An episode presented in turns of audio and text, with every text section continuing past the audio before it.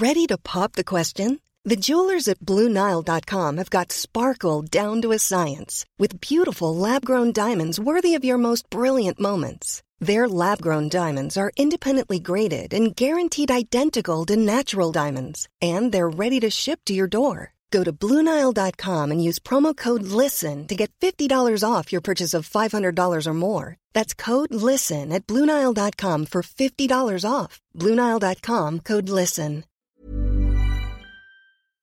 Bonjour à tous et bienvenue dans le Rendez-vous Jeu, l'émission bimensuelle où on vous résume toute l'actu du jeu vidéo et de l'industrie du gaming. C'est parti!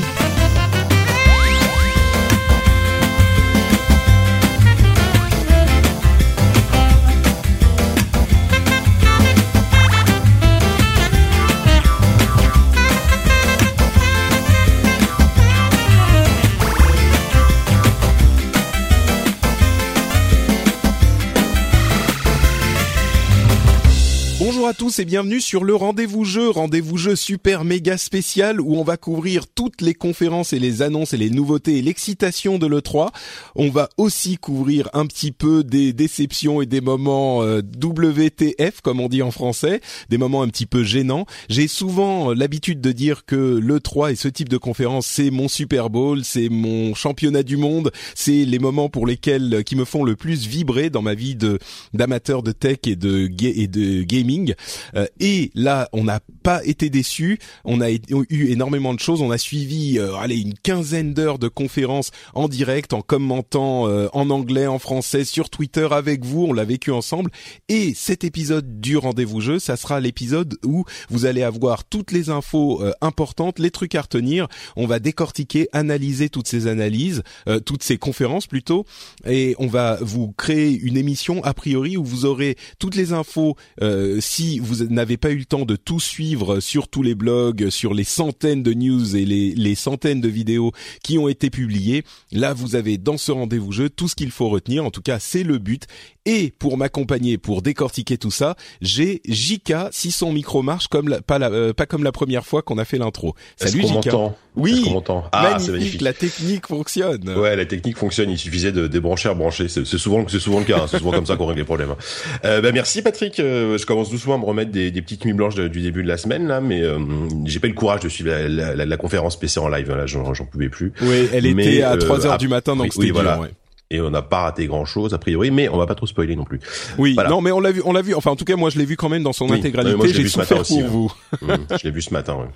c'était un peu dur mais on a euh, aussi la, la la la fantastique Diraen qui nous accompagne pour commenter euh, cette émission également et ses conférences comment ça va Diraen? Ça va bien. Écoute, pareil que Jika, je, je, commence à me rendre compte que je ne suis plus de première jeunesse parce que parce que euh, on a, enfin voilà, dur, les, les, les, les, les, conférences de la nuit de lundi à mardi, euh, je les ai toutes vues. C'est dur de s'en remettre. Bah, c'est vrai que euh, je sais pas si c'est une question de, de, première jeunesse ou pas, mais c'était pas aussi euh, facile et aussi important de voir les conférences toutes euh, en direct. C'est les, les, années précédentes. Enfin, ça commence à arriver depuis deux trois ans, mais on a l'impression que ça a toujours été comme ça, que tout est diffusé en direct tout le temps et qu'on peut suivre ça de n'importe où. Euh, ça a pas toujours été le cas, donc euh, j'ai l'impression ah que c'est oui, un petit peu une récent façon. finalement que, que le fait que le 3 soit quasiment retransmis, enfin même un peu plus, hein, retransmis en direct sur Internet c'est ça a quelques années, pas plus. Ouais, ouais, ouais c'est ça. Mmh. Mais bon, donc, alors j'ai beaucoup euh, débattu avec moi-même de la manière dont on devait euh, couvrir ces conférences, quel ordre, etc. Je, me, je suis généralement un, un, un partisan de l'idée de garder le meilleur pour la fin, et du coup, je vais, euh, je me dis que on va essayer d'avoir des hauts et des bas euh, tout au cours de la de l'émission. Je voulais faire les ah, choses. Le 3 en fait. Ouais, voilà, mais exactement. Euh, je voulais faire ça à peu près au niveau euh, comme la, la la chronologie des conférences. On va à peu près s'y tenir, mais pas exactement exactement. Je vais renverser quelques trucs, mais euh, au final, je pense que ça sera assez cohérent comme euh, évolution. Et on va commencer par une conférence pré E3. Euh, qui sera pas la, la, plus grosse partie de l'émission, euh, c'est la conférence euh, de l'Oculus qui a eu lieu euh, le jeudi avant le 3 et Oculus a présenté le design final de ces appareils et a annoncé deux trois trucs. Alors je vais couvrir les trucs qui m'ont paru importants et puis vous allez me dire si ce qui vous a parlé à vous ensuite. Il y, y avait deux choses. D'une part le partenariat avec Microsoft, ils vont inclure un contrôleur, une manette Xbox dans l'achat de l'Oculus et un adaptateur pour la euh, pour le PC. Euh, et il y aura euh, en plus de ça une compatibilité d'Office de l'Oculus Rift et d'ailleurs des machines Valve VR, ce qu'on a appris ensuite, avec les PC sous Windows 10. Donc ça veut pas dire grand-chose. Hein. C'est juste que euh, on n'aura pas besoin de télécharger des drivers pour le pour, et, et, et, triturer son PC pour que ça marche. Mais bon, c'est déjà sympa. Et surtout, il y aura, ils ont présenté les manettes, les contrôleurs qui s'appellent Oculus Touch, qui sont un petit peu comme euh, deux sortes de demi-manettes en fait, euh, qui contrôlent aussi, qui vous permettent, qui ont des petites manettes dessus et des boutons bien sûr, et qui ont des capteurs pour vous suivre dans l'espace et qui vont capter les mouvements que vous faites avec les doigts. Donc si vous pointez du doigt ou si vous euh, levez le pouce, ils sauront ça, ça pourra être retranscrit euh, dans l'univers virtuel dans lequel vous, vous jouez ou dans lequel d'autres euh, personnes vous voient. Euh, il y a aussi une interface utilisateur qui a l'air assez sympa, hein, une interface euh, un petit peu classique avec des menus et, et surtout une sorte de store intégré à. Euh, ils ont une sorte de Steam en fait, de store intégré pour télécharger des, applications ou des jeux. et puis la possibilité, la seule conf, compatibilité avec la Xbox One, et on en parlera un petit peu plus tard, c'est le fait que vous pouvez streamer les jeux de votre Xbox sur votre PC et vous pourrez les voir dans une sorte de, de théâtre virtuel et jouer dans une sorte de théâtre grâce à votre Oculus. C'est-à-dire que l'écran est comme si c'était sur un écran de cinéma euh, et vous avez les sièges à côté de vous. C'est très très gadget à mon sens. Euh, les deux soucis, c'est qu'il y a ni date ni euh, ni prix. Donc bon, c'est c'est les, les enfin les soucis. C'est euh, ce qui était un petit peu décevant. On attendait une date et un prix, on l'aura pas. Euh, vos impressions sur cette conférence euh, Oculus? Euh, bah écoute, euh, globalement c'est vrai que c'était intéressant mais un tout petit peu décevant parce qu'on attendait effectivement une vraie officialisation euh, du prix. Et après moi ce qui m'inquiète un tout petit peu pour Oculus, même si la, la, techno a l'air très au point, l'est et je pense que voilà ça va vraiment être un très très bon casque, mais c'est qu'il arrive peut-être un tout petit peu tard parce que à la fin de l'année il y a Valve qui va s'y mettre et pour le moment sur le papier le, casque de Valve est, plus intéressant. Enfin en tout cas à mon avis, à mon sens, le casque de Valve sera également sans doute beaucoup, enfin plus cher, c'est quasiment sûr. Euh, donc euh, il va y avoir une belle bataille, je pense, à l'année prochaine entre Oculus et Valve euh, sur ce terrain, sachant que Valve aura peut-être pris un peu d'avance, donc ce sera, sera intéressant en tout cas tu le, le truc c'est que le casque de Valve il est intéressant mais on a besoin d'avoir ces sortes de hum, satellites qui sont placés euh, dans la pièce mhm. pour euh, vous capter dans l'espace et donc vous créer un espace de jeu limité où vous pourrez vous lever et euh, vous déplacer vers enfin dans la pièce. Le problème c'est qu'il faut quand même une grande pièce. Oui, oui je suis d'accord mais, mais disons qu'il n'y a pas que ça. Enfin c'est à dire que ça c'est une des utilisations mais je pense que tu peux aussi hmm. t'asseoir devant ton PC mettre ton casque et jouer à un FPS avec ton pad. Mais alors en ça en ça en quoi en quoi est-ce que le, le, casque de Valve est plus intéressant que celui Alors, a priori, pour, pour, ce genre d'aspect, pour le moment, euh, je je pense pas qu'il y ait de grosses différences. Disons que le truc en plus, c'est les expériences euh, dans, dans une pièce virtuelle qui sont qui sont qui sont incroyables, euh, mais qui sont effectivement qui qui, qui, vont concerner a priori que quelques jeux, en tout mm. cas au début, parce qu'il va falloir que les développeurs vraiment pensent des jeux euh, de cette façon. Euh, et pour le moment, il n'y en aura pas non plus des milliards dès le début. Après, euh, il faudra voir justement, Valve a quand même une certaine puissance sur le PC, hein, c'est moins qu'on puisse dire, et qui pourront pourront amener des indés, des développeurs à créer des, des, des, jeux, des véritables jeux intéressants. Quoi. Mm. Diraen, toi, t'as eu euh, une impression positive oh, Rien du tout. Moi, j'ai une impression de rien du tout. Moi, je, je suis Team HoloLens, donc la VR, ça, c'est pas ma grande passion, quoi. Donc toi, t'es plus réalité augmentée. Ouais. Et puis, euh, et puis, euh, et puis, on nous promet des trucs, on nous montre des trucs, et il y a jamais de date, il y a jamais de prix, il y a jamais rien. Donc, hmm. Ouais, bah, c'est vrai que c'est vrai que là, pour quelqu'un qui se dit Team HoloLens, euh, dire ça c'est un petit peu ironique quand même parce que on nous montre des trucs, on nous promet des trucs euh, et il y a jamais de date, ça définit aussi le HoloLens quand même. Mais en même temps, le, enfin l'annonce de HoloLens c'est beaucoup plus récent que que, que Oculus par exemple.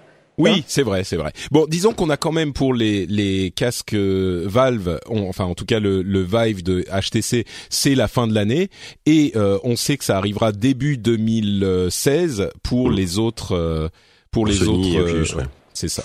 Mais là, disons que oui, c'est, ce serait bien qu'on ait enfin des vrais, des vraies fenêtres de, enfin, on a des fenêtres de sortie, mais ça fait des années qu'on nous, euh, qu'on nous vend la, enfin, des années depuis 2012 quasiment le, le premier Oculus et euh, qu'on nous vend ça. Bon, après, c'est une technologie qui est, bon, qui, qui est, qui est pseudo nouvelle, hein, qui est, euh, voilà, ça existait déjà, mais, mais qui, il ouais, faut, mais faut ça, que ce soit ça arrive là. Là, franchement, on est, on est à quelques bon, mois. Oui, bon, par arrive. contre, pour pour parler un petit peu de de le 3 effectivement, on avait et on en reparlera peut-être un petit peu plus tard.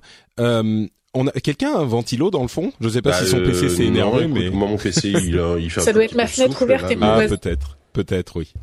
Moi, rien. Euh, Euh, mais mais c'est vrai que le le la VR, euh, à mon sens, pour la conférence en général, c'était l'un des trucs qu'on attendait beaucoup, euh, aussi de la part de Sony. Et en fait, ils en ont pas dit grand chose, et on n'a pas eu de, de, de compatibilité annoncée avec la Xbox 360, qui était l'un des trucs que j'espérais. Euh, à mon avis, la la VR, la réalité virtuelle, La- la est moins Xbox proche. Oui, pardon, la Xbox Oui, One. Euh, la réalité virtuelle est moins proche que ce qu'on aurait pu euh, espérer avant le 3 parce qu'on en a très très très peu entendu parler. Euh, oui, il y a euh, Valve qui va sortir son son casque euh, cette année, mais ça va être à mon avis une sortie un petit peu nominale et la, la réalité virtuelle, ils vont commencer à explorer les choses. Enfin, il y aura que Valve et, et Oculus va arriver l'année prochaine et avec ça, ça veut dire qu'on prend six mois dans la vue sur la réalité virtuelle à mon sens parce qu'il y aura trop peu d'acteurs. Le fait que euh, Sony n'ait pas beaucoup parlé de Morpheus, euh, ça veut dire qu'ils sont pas tout à fait prêts encore, moins prêts qu'on aurait pu le penser. Et Oui. même si les dates restent euh, fin 2015, début 2016, au niveau du développement, je pense qu'on n'y est pas encore. Donc bon, on verra. Euh, bon, passons à la conférence elle-même euh, avec Bethesda qui a ouvert le bal en euh, dimanche. Et franchement, j'avoue que j'ai été hyper agréablement surpris par la conférence Bethesda. Euh, C'était la première fois qu'il faisait un- une conférence euh, à l'E3. C'est un développeur, enfin un éditeur qui est relativement modeste comparé aux, aux machines de guerre qu'on a en face. Euh, on a généralement des éditeurs du type euh, euh, bah, EA, Ubisoft, évidemment Microsoft, Sony, euh, on a même Nintendo. Square Enix serait peut-être relativement comparable à Bethesda. Et comme on le verra un petit peu plus tard, euh, la conférence de Square Enix était largement plus ratée que celle de Bethesda, enfin à mon sens en tout cas ils nous ont, ils avaient, pour parler de la conférence elle-même, franchement, un truc qui était fun, authentique, euh, hyper euh, euh, pour le jeu. On sentait leur amour euh, de ce qu'ils font. C'était, à mon sens, euh, possiblement la meilleure conférence de développeurs d'un point de vue développeur. Quoi. C'était à leur niveau qui est une un niveau non pas de constructeur de plateforme, c'était je pense la meilleure euh, conférence et on a senti vraiment un, un, un amour pour ce qu'ils font qui était pas fin du tout. Il n'y avait pas trop de euh, euh, marketing bullshit, il n'y avait pas de de ouais on est les meilleurs avec des interviews de Pelé et des euh, démonstrations de euh, chanteurs danseurs dont on n'avait jamais entendu parler parce qu'on suit pas les trucs qu'aiment les Jones. Euh, Enfin, je faisais référence à EA et à, et à Ubisoft, on en parlera. Euh, et, et là, enfin, à mon sens, c'était vraiment quelque chose de, de sincère. Euh, ils nous ont présenté quoi? Ils nous ont présenté, euh, peut-être avant de parler des jeux, euh, vos, vos impressions sur la conférence elle-même. euh? Bah, en fait, je je pense que le, le- fait que ce soit, alors, euh, je mets des gros guillemets, un petit éditeur par rapport à, à, à EA, Ubisoft, etc., euh, fait qu'ils avaient peut-être tout simplement déjà moins de moyens pour faire une conférence gigantesque, et je pense qu'ils en avaient pas l'envie. Du coup, ça donnait quelque chose de plus modeste, mais surtout beaucoup plus sincère, euh, comme tu disais, et qui s'est focalisé sur des jeux, des bons jeux, euh, des présentations bien rythmées. On s'est, on s'est vraiment pas ennuyé, même même quand ils présentent des trucs un peu moins importants comme des jeux de cartes, etc. Euh, ils, ils y passent pas trop de temps. C'est, c'était vraiment hyper bien calibré. Et euh, ouais, j'ai trouvé ça très très bien aussi, moi. Bah, enfin, Toi, tu vas pas dire, dire de mal d'Ubisoft forcément, hein, on, on- on le sait. Euh, Peut-être qu'il faut euh, disclaimer hein, quand même pour être tout à fait éthique. Euh, toi, tu travailles. Bon, t'es pas là du tout euh, pour ça, mais tu, tu, euh, ton Je- vrai travail, c'est Ubisoft, c'est chez Ubisoft, ouais. Donc, Ouais. euh, mais oui, donc tes impressions? Mais euh, ouais, Bethesda en même temps, euh, justement, je pense qu'ils étaient beaucoup moins attendus. On, on, attendait beaucoup moins de leur part que pour euh, tous les autres éditeurs que tu as que as cités. Donc, je pense qu'ils partaient avec, de toute façon, une facilité à, à, à, donner une bonne surprise. Ouais, c'était là, oui, effectivement, c'était le, le... c'est le c'est le, challenger et, et on l'attendait vraiment pas et du coup, mm. il, risquait, il, pouvait difficilement nous décevoir. Et mais à vrai dire, on avait, c'est tout à fait vrai. Il y avait aussi le fait quelque part que euh, ils avaient tous les jeux qu'ils ont annoncés, on les attendait quand même. Euh, Fallout 4 était déjà annoncé depuis quelques jours. Euh, Dishonored 2, on avait des rumeurs euh, énormes selon lesquelles il allait arriver. Mm. Doom, qui a aussi été annoncé, là aussi il y avait des grosses rumeurs. Mais il n'empêche que à chaque fois, ça, c'était un vrai, une vraie plaisir, une vraie exaltation de gamers mm. parce qu'ils réussissaient à construire cette, cet enthousiasme. Alors Doom justement, moi je l'ai trouvé hyper enthousiasmant. C'est c'est un, un, vrai Doom. Euh, alors il faut avoir, il faut aimer Doom en fait, mais pour Doom, c'est la nervosité du euh, gameplay de ce euh, FPS historique. c'est hyper nerveux, c'est hyper rapide et il y avait une sorte de jouissance euh, un petit peu euh, euh, sanguinolente avec cette sorte de des démons dégueulasses et des, des des arrachages de bras, des découpages à la tronçonneuse. et techniquement, il a l'air bien. Au niveau de l'ambiance, il a l'air bien. Mm. C'était cool. Et en plus, il y a ce, ce truc Snap Map qui permet d'avoir un éditeur de cartes facile pour créer des cartes et des modes de jeu à, facilement. Ouais, et ça c'est cool ça. Ouais. Et, et, donc il sera disponible euh, printemps 2016. X, euh, bon là, à moins que je précise autrement, c'est Xbox One, PS4, PC pour tous les jeux de, de cet mmh. épisode. Hein, mais, donc euh, printemps 2016. Après moi j'ai un petit bémol quand même sur Doom. J'ai trouvé que c'était pas. Je m'attendais à plus de rapidité, plus de nervosité, euh, parce que euh, il, par moment. Bon après clairement bon c'est c'est pas un défaut en soi, mais la, la, la démo était faite au pad et j'ai trouvé qu'il y, y, avait pas cette nervosité que tu pouvais retrouver dans les dans les fast FPS que tu avais à l'époque, les Quake, les Unreal et même les Doom. Bon après Doom à l'époque ça se jouait qu'au clavier, mais euh, mais voilà, euh, qui, qui m'a un peu manqué dans le dans dans cette démo. Euh, par contre on a clairement, je, je trouve qu'on a bien retrouvé l'ambiance et puis le côté voilà tes, tes ennemis t'envoient t'envoient des boules à la tête et tu tu strafes pour les éviter, chose qu'on n'a plus vraiment aujourd'hui, dans, enfin qu'on n'a plus dans les FPS modernes. Donc ça ça, ça c'est bien. Après moi ce qui me fait aussi également ce qui me fait un peu peur, c'est le justement toutes ces mises à mort. J'espère que ce sera pas automatique à chaque fois qu'on pourra choisir quand les faire ou pas, parce que j'ai peur que ça gâche, ça, ça, coupe, ça, ça, ça, gâche un peu le rythme. En fait, euh, si, si, si, si, toutes les 20 secondes on se tape une, une, une sorte de mise à mort euh, en vue de la première personne, ça risque d'être un peu lourdingue, je pense, au bout du, du 40e ennemi tué. Peut-être, ouais, c'est possible. On verra. Euh, oui. Oui, vas-y. Toi, toi, t'es pas hyper enthousiaste sur Doom, peut-être plus sur Dishonored? C'est-à-dire que j'ai été tellement déçu par euh, par les Doom précédents que voilà. Je, bon, Doom 3, tu veux dire C'est Doom 3 qui t'a déçu. Ouais, Doom 3, ouais, mais ça, ça a été une, une horrible déception mm. qui m'a encore pleuré la nuit. T'es refroidi. Et, euh, et, du coup, j'attends vraiment de voir, j'attends d'avoir le jeu en main pour euh, pour m'enthousiasmer en fait. Ouais, c'est sûr. Dishonored 2 a été annoncé aussi.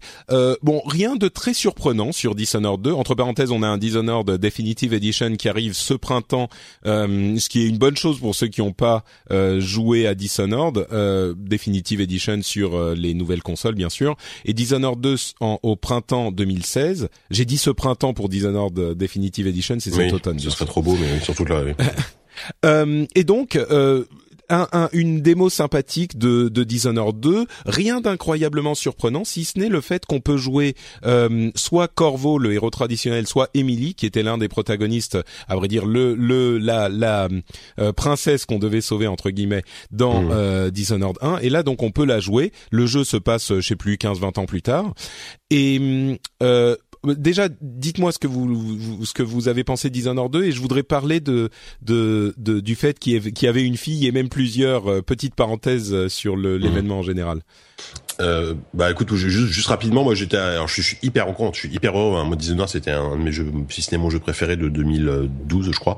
Euh, là, euh, par contre, on a vu pour le moment qu'un trailer. On est, c'est un peu chiche en info. Euh, la, la DA a l'air une fois de plus, euh, la direction artistique a l'air une fois, une fois de plus assez, assez incroyable. Euh, Comme le premier finalement. Ouais, ouais, mais il y a, ils ont un peu changé. Je trouve, ils ont un peu affiné les visages. Il y a, mmh. il y a, il y a, y a quand même un certain changement au niveau des visages que je trouve vraiment très très sympa.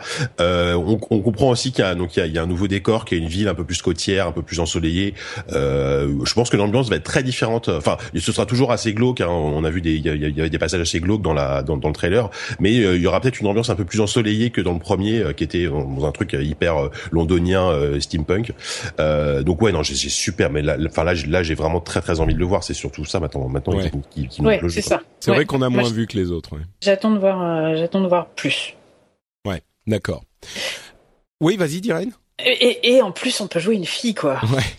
Bah justement, je suis content que tu sois là. Euh, je vais faire une petite parenthèse sur le 3 en général de cette année parce que on sait que euh, il y a eu des gros des grosses controverses euh, sur la question de la représentation des femmes dans les jeux vidéo euh, depuis allez un an un an et demi et des trucs euh, franchement pas marrants, franchement pas sympas qui m'ont moi me plaisent pas du tout dans la réaction de certains joueurs avec cette, ce débat qui est à mon sens un débat légitime, mais j'ai eu l'impression que sur cette 3 euh, on était vraiment sur les effets de toute cette de tout ce, ce, débat et de cette question qui a été posée de est-ce que les femmes sont euh, assez représentées et bien représentées dans les jeux vidéo? Moi personnellement, je pense que c'était pas le cas, euh, pas assez le cas jusqu'à maintenant, avec beaucoup de femmes, soit qu'il fallait sauver, soit qui étaient en bikini. Pour résumer, des personnages féminins généralement c'était plutôt ça.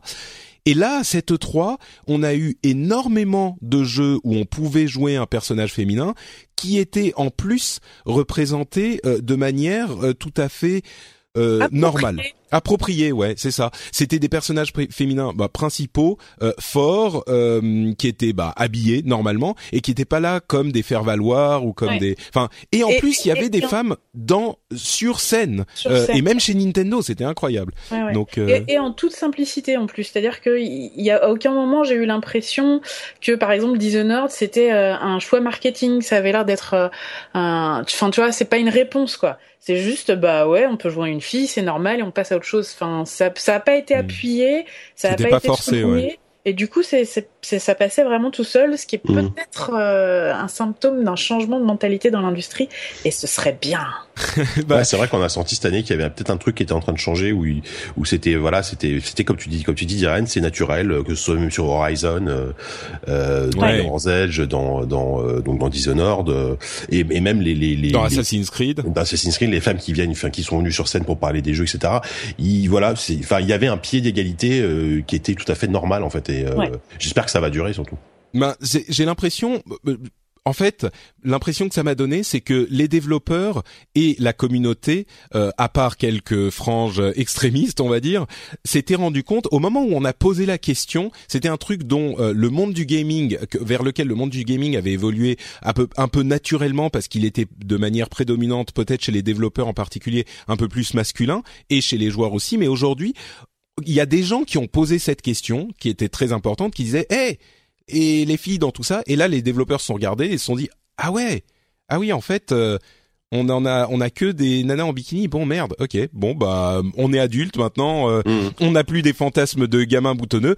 bah on mm. va faire les choses normalement et ça s'est fait de manière complètement naturelle comme vous disiez j'espère que c'est là pour durer effectivement et on se rend compte surtout que Finalement, ce débat n'a pas vraiment lieu d'être, en ce sens que le fait de jouer une fille dans un jeu vidéo euh, ne change rien à la qualité du jeu. C'est juste que au lieu de jouer un homme, bah tu joues une fille. De la ah même manière que, euh, je sais pas, il y a des, des personnages, euh, il y a des noirs, il y a des, des différentes couleurs aussi, des blonds, des bruns et tout ça. Bah c'est pas parce que tu joues un personnage brun qu'il est moins bien que si tu joues un personnage blond le jeu. Donc il y a cette sorte de voilà, donc. Euh, Après, moi, je, serais curieux de savoir sur euh, le, ressenti des gens sur le salon, dans, dans les couloirs. Est-ce que il euh, y a encore des, des babes sur les Ah, ça, ça se fait plus Mais je crois que ça, ça, se fait de moins en moins. Je sais pas si l'année dernière c'était déjà le cas. C'était ouais, quasiment plus le cas. Ouais. Je pense pas que les babes de, disparaîtront. Euh, enfin, tu vois, je crois pas qu'elles aient disparu comme par magie, quoi. Franchement, franchement, moi ces dernières ces dernières années, j'en vois de moins en moins. C'est devenu mmh. très rare. Les, les gens se sont rendus compte que c'était mais bon, elles existent encore, hein, de la même manière que ça veut pas dire qu'il faut un homme pour une femme ou une femme pour un homme dans tous les jeux, ou qu'il y aura plus de nanas en bikini, ou que ou qu'il y aura plus de, de mecs même en pagne, je sais pas. Mais c'est c'est pas ça. La question n'est pas de d'éradiquer complètement ce genre de pratique. C'est juste que on veut rétablir un petit peu un équilibre. Et j'ai l'impression qu'on est en train de se diriger très clairement dans ce sens-là. Moi, ça m'a vraiment ça m'a vraiment fait plaisir. Ça m'a fait chaud au cœur, quoi. Euh, bon, on va aller plus vite sur Bethesda. Euh, ils ont annoncé Bethesda Net, qui est une sorte de Steam de Bethesda. On n'a pas eu tous les détails, mais bon, euh, ils, ils, entrent à mon sens dans le domaine des grands éditeurs. En tout cas, ils sont en train d'essayer de faire cette transformation. Euh, on a revu Battlecry, qui est un, un TPS, un, un mêlé TPS, c'est-à-dire euh, de combat à l'épée, qui devrait arriver en 2015 toujours, qui était à mon sens le point raté de la conférence. Il est vraiment moche, il n'a pas été très convaincant. bon, quelques mots sur Tamriel Unlimited, c'est le, le juste en, plus Battlecry il est passé juste après Doom et du coup ça ça, faisait un peu mou quoi. Là c'était c'est un peu dur euh, bon, euh, Elder Scrolls Online qui continue à vivre sa vie, euh, un, un, jeu de cartes euh, free to play sur PC et iPad qui s'appelle Elder Scrolls Legends, dont la mhm. présentation, franchement, c'était calqué sur l'intro de Hearthstone, mais calqué exactement. euh, c'est pas les seuls à avoir présenté un jeu de cartes free to play sur euh, sur PC et tablette. bon, on sent que Hearthstone fait des envieux. Pourquoi pas hein, C'est toujours bien. et euh, enfin Fallout 4 euh, qui a été introduit avec effectivement la période pré euh, apocalypse nucléaire euh, sert d'introduction. Euh, là encore, on avait bon là c'est pas si surprenant, mais on avait la présentation avec la, la, création de personnage du mec devant sa glace, devant son miroir, qui était hyper maligne, hyper bien faite. Et là encore, on peut effectivement jouer une femme et ça ça crée des, des applaudissements dans la dans la salle parce que c'était marrant. La femme était derrière le mec et lui faisait des commentaires quand il changeait son apparence.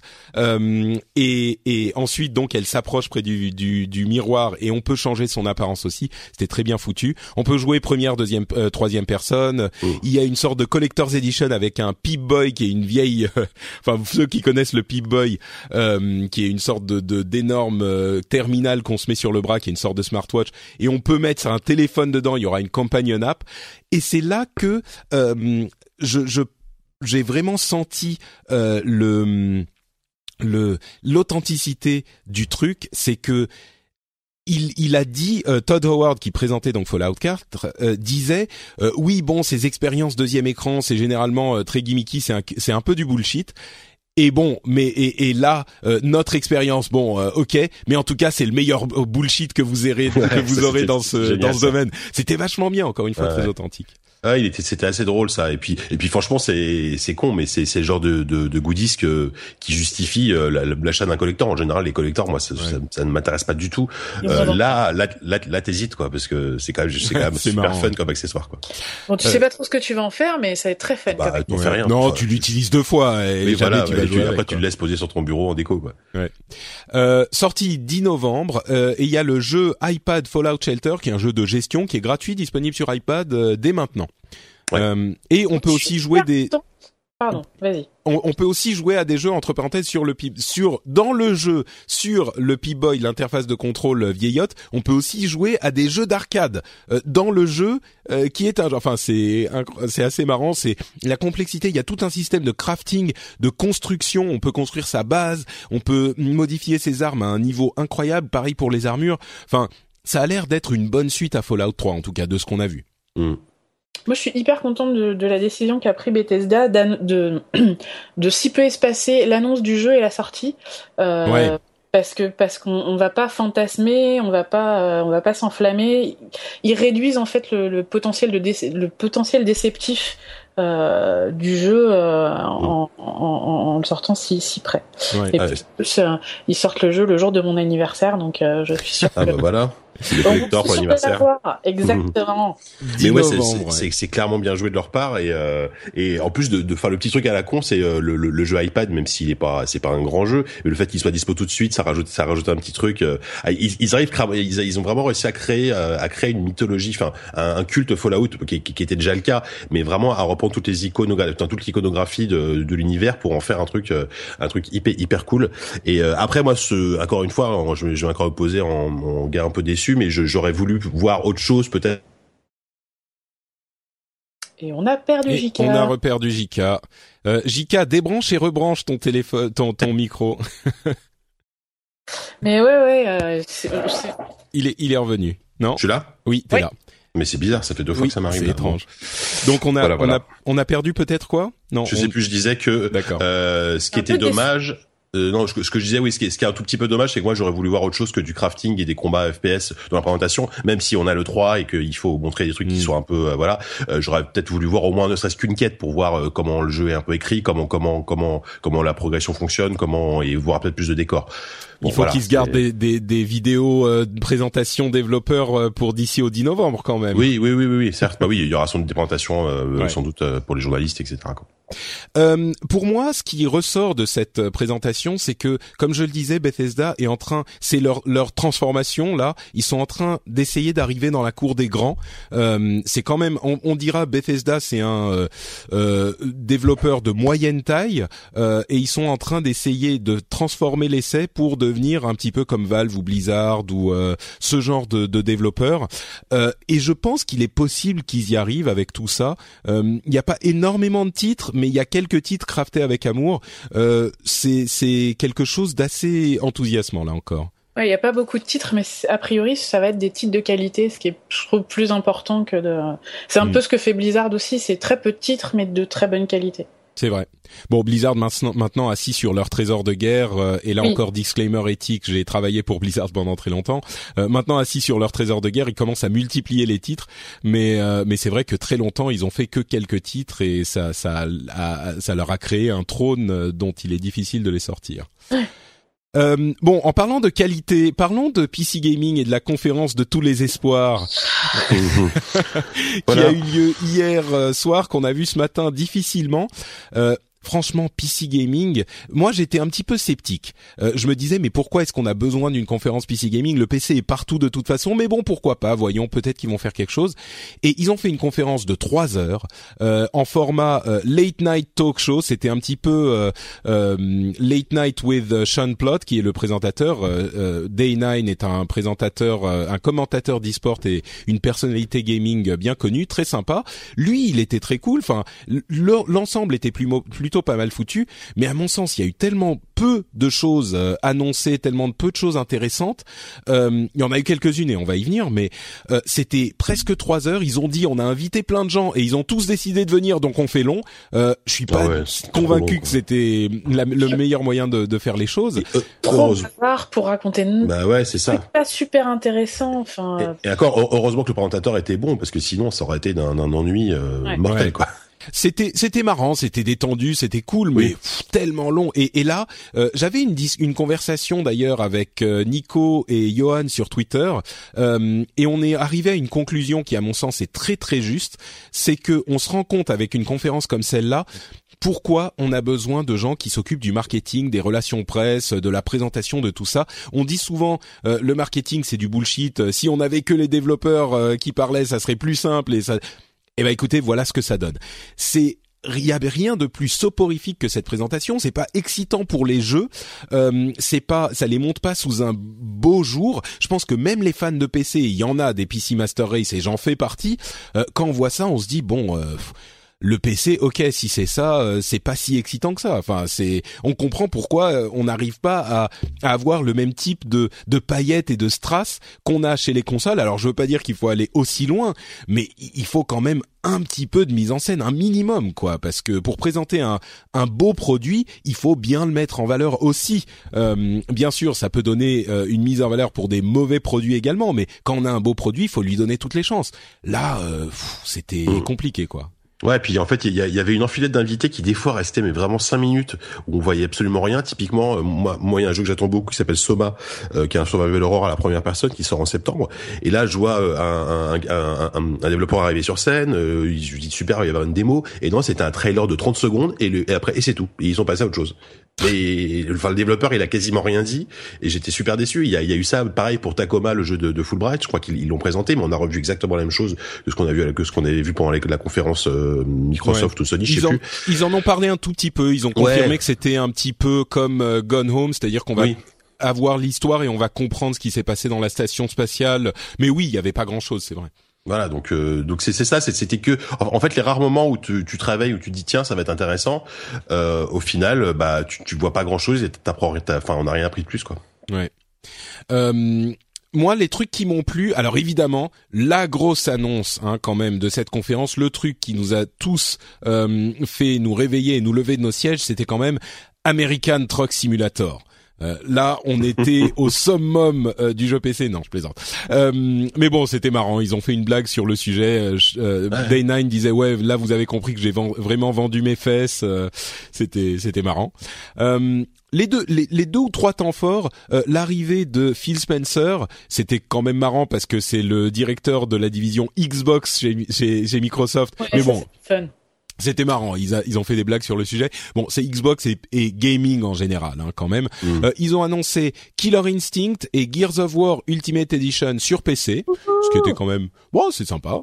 Euh, moi, ça, me fait plaisir parce que j'ai jamais été foutu de jouer sur Xbox, donc je Bah ouais, c'est ça. Franchement, pour pour Gears, c'est cool. Bon, le premier était sorti sur PC à l'époque, mais euh, là, pouvoir jouer au 2 ou au 3, pour ceux qui n'ont pas joué, ça reste encore des très bons jeux aujourd'hui. Hein. Et puis en version améliorée, oui, en plus, texture, tout ça. Mm. Euh, Killer Instinct sympa aussi avec du crossplay euh, avec la version Xbox donc ça c'est cool. Euh, c'est un thème qu'on retrouve hein, quand même dans l'ensemble de, de, la conférence. Euh, beaucoup de choses qui sont disponibles sur Xbox, pas tout hein, bien sûr, mais beaucoup de choses sont aussi disponibles sur PC. Et à vrai dire, il y a pas mal de choses qui sont disponibles sur PlayStation 4 qui sont aussi disponibles sur PC, dont dont un truc qui a été annoncé à cette conférence, l'une des, des annonces, c'est le fait que No Man's Sky, le gros jeu la grosse, enfin une des grosses exclusivités de cette année, a priori de cette année de Sony euh, sur PS4, donc exclusivité console, sera aussi disponible sur PC. Un peu comme Tomb Raider, qui est la grosse exclusivité de cette année euh, third party hein, de euh, Microsoft, sera disponible également sur PC. on n'a toujours pas de date. On espère que comme il l'avait promis, ça sera toujours 2015, mais c'est pas confirmé. bon, ça c'était une, une, annonce sympa. On a eu aussi. En fait, ce qui est drôle surtout avec ce, cette, cette information, c'est que avec l'arrivée des next on nous a dit, enfin, le, PC, ça fait des années qu'on nous dit que de toute façon il va crever et que la next gen c'était censé être le, le, le, coup final, et en fait pas du tout quoi. Bon, ça franchement, je crois qu'il y avait que des, des, des gens un petit peu euh, crédules justement au discours marketing pour croire ça. Hein. Le, le PC, on annonce sa mort depuis à peu près 20 ans et euh, non seulement il est toujours là, mais il se porte de mieux en mieux et ça, je crois que. Ouais, mais là, là en l'occurrence sur cette génération, je trouve que c'est quasiment la première fois qu'on a autant de sorties euh, ah bah sur une console et sur PC, sur bah une sur telle console et sur PC. Et les consoles sont des PC en fait. La PS4 et la Xbox One, au niveau architecture, ils sont tellement proches des mmh. PC, beaucoup plus que les années précédentes, les génération précédente. Donc euh, ah oui, et le PC c'est jamais aussi bien porté. au niveau puis en l'occurrence, souvent t'as une exclue sur une, une des deux consoles, mais t'as toujours le PC derrière. Donc au mm. final, euh, le, quand tu joues sur PC, t'es quasiment sûr d'avoir euh, d'avoir toutes les exclus, bon sauf les jeux qui sont développés par en interne par les par les par les constructeurs bien sûr. C'est ça, il y en a quand même quelques uns, des Halo, des Uncharted. Ça a priori ils y seront pas ou enfin en tout cas dans le cas des jeux Microsoft, ils arriveront sans doute plus mm. tard. mais oui, il y en a énormément sur PC. typiquement, tous les jeux Devolver, ils sortent sur PC et sur PS4. Mm, tout à fait. Ouais. Et pas sur Xbox One.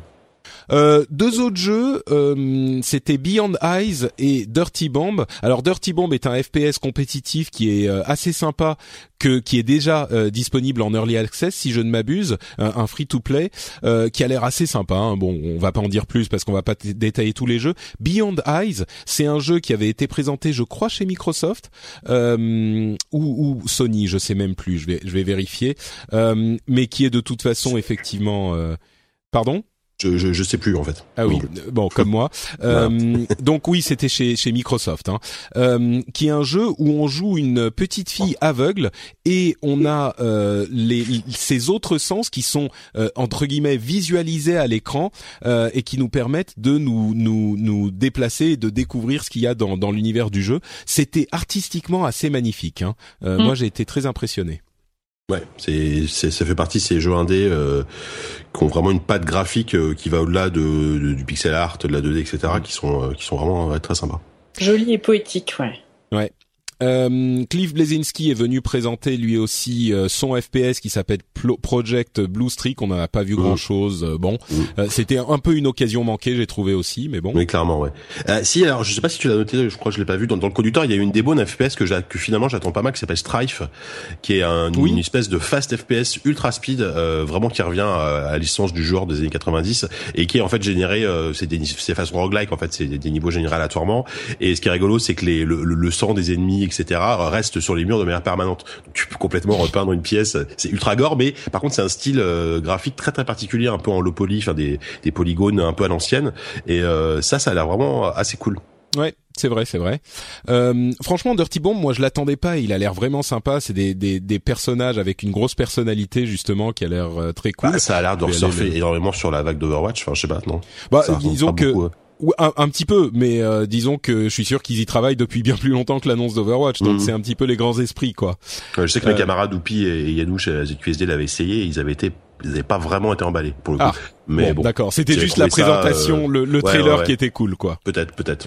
Euh, et enfin, en parlant d'Overwatch, euh, bon, il n'y avait pas d'Overwatch, mais Blizzard a annoncé, euh, enfin, a, a, détaillé un petit peu, d'une part, son événement, ce qu'ils ont, c'est une sorte d'extension pour Heroes of the Storm, qui est un événement de plusieurs mois centré sur l'univers de Diablo avec The Eternal Conflict, qui est assez malin pour pour un MOBA, un MOBA free to play, de faire de, de faire vivre un petit peu le buzz marketing autour en faisant un événement de quelques sur un sujet, un jeu, un univers spécifique avec différents personnages qui vont être euh, disponibles. On a vu euh, notamment le le euh, le mont le moine. On a vu des détails sur le roi Léoric qui alors là je vais détailler un tout petit peu la manière dont il fonctionne pour les gens qui aiment les MOBA. C'est vraiment sympa. Je sais pas si ça existe dans d'autres MOBA, peut-être parce qu'il y a tellement de personnages que c'est toujours possible, mais en fait quand on meurt euh, en jouant Léoric, on reste sur le champ de bataille et on continue à hanter les ennemis en les tapant. Bien sûr, en les tapant, ça, on est une sorte de de, de wraith,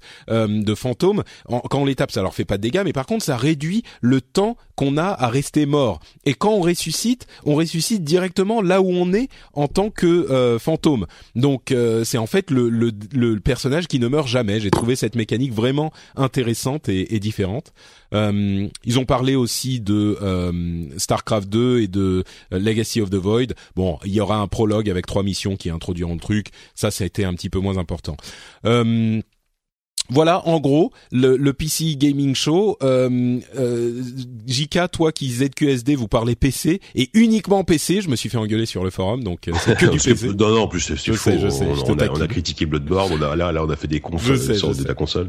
Euh, euh c'est un petit peu, un petit peu douche tiédasse froide quand même. J'espère que ça sera mieux la prochaine fois. L'année prochaine, c'était la première fois et D'ailleurs, on n'a même pas parlé d'AMD qui sponsorisait l'event. Ils ont annoncé mmh. une carte de la folie R, R9 Fury X et une carte double mmh. GPU, tout ça.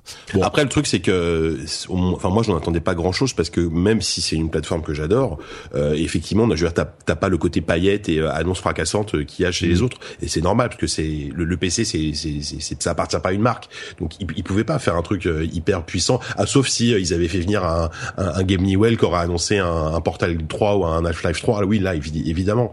Euh, mais euh, ou un Blizzard qui serait venu pour annoncer un vrai nouveau jeu, mais ils le feront pas parce que de toute façon ils le feront à la BlizzCon. Donc je, je voyais pas comment on, pouvait avoir quelque chose hmm. d'absolument incroyable. Mais là effectivement, euh, il y a peut-être j'aurais voulu voir plus d'indés, peut-être qu'annoncer des, des, nouveaux des nouveaux projets par exemple là ça aurait été intéressant. Euh, là ouais c'était c'était c'était ennuyeux et ça ça a pas forcément fait la promotion du PC comme comme comme j'aurais. On aurait pu l'espérer. Ouais. Ah, quelques mots sur le PC Gaming Show? Non c'était. D'accord, voilà, tout est dit. bon, espérons, soyons positifs et espérons qu'ils feront mieux la prochaine fois. C'était un premier essai. Je suis sûr qu'ils vont apprendre de, de leurs erreurs et qu'ils seront de retour l'année prochaine. Euh, C'était organisé d'ailleurs en, en, coopération avec PC Gamer, qui est un magazine, bah forcément, qui se dédie, au PC. Et je crois que c'est une manière, si c'est mieux fait, de faire vivre le la communauté du monde PC, qui est un petit peu disparate forcément, hein, de, de fait, euh, mais qui pourrait être une force un petit peu plus importante dans ces événements.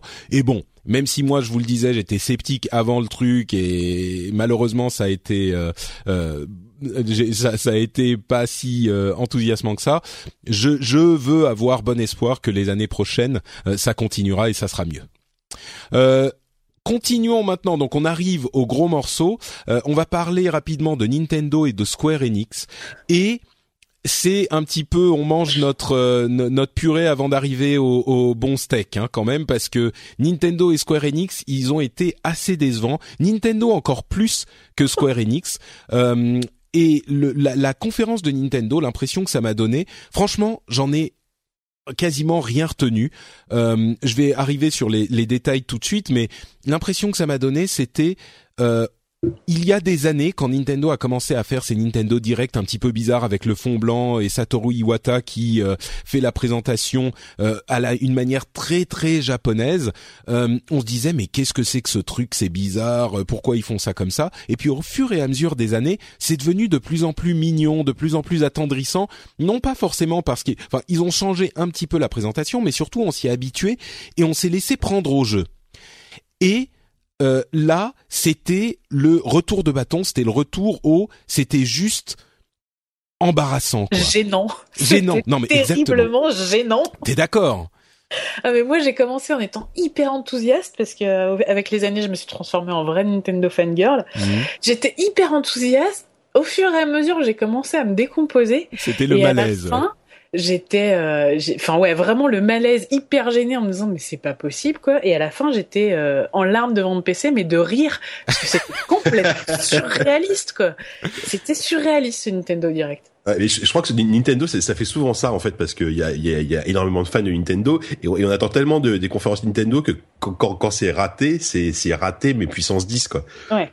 Ouais, non, là, là, je crois que c'est même, même si on n'en attendait rien, c'était euh, raté puissance 10. Alors, il y avait des trucs genre mignons avec des, des, des marionnettes, des Muppets, avec les personnages de Nintendo, de, de, de, les personnages des dirigeants de Nintendo, ils font toujours des trucs mignons comme ça.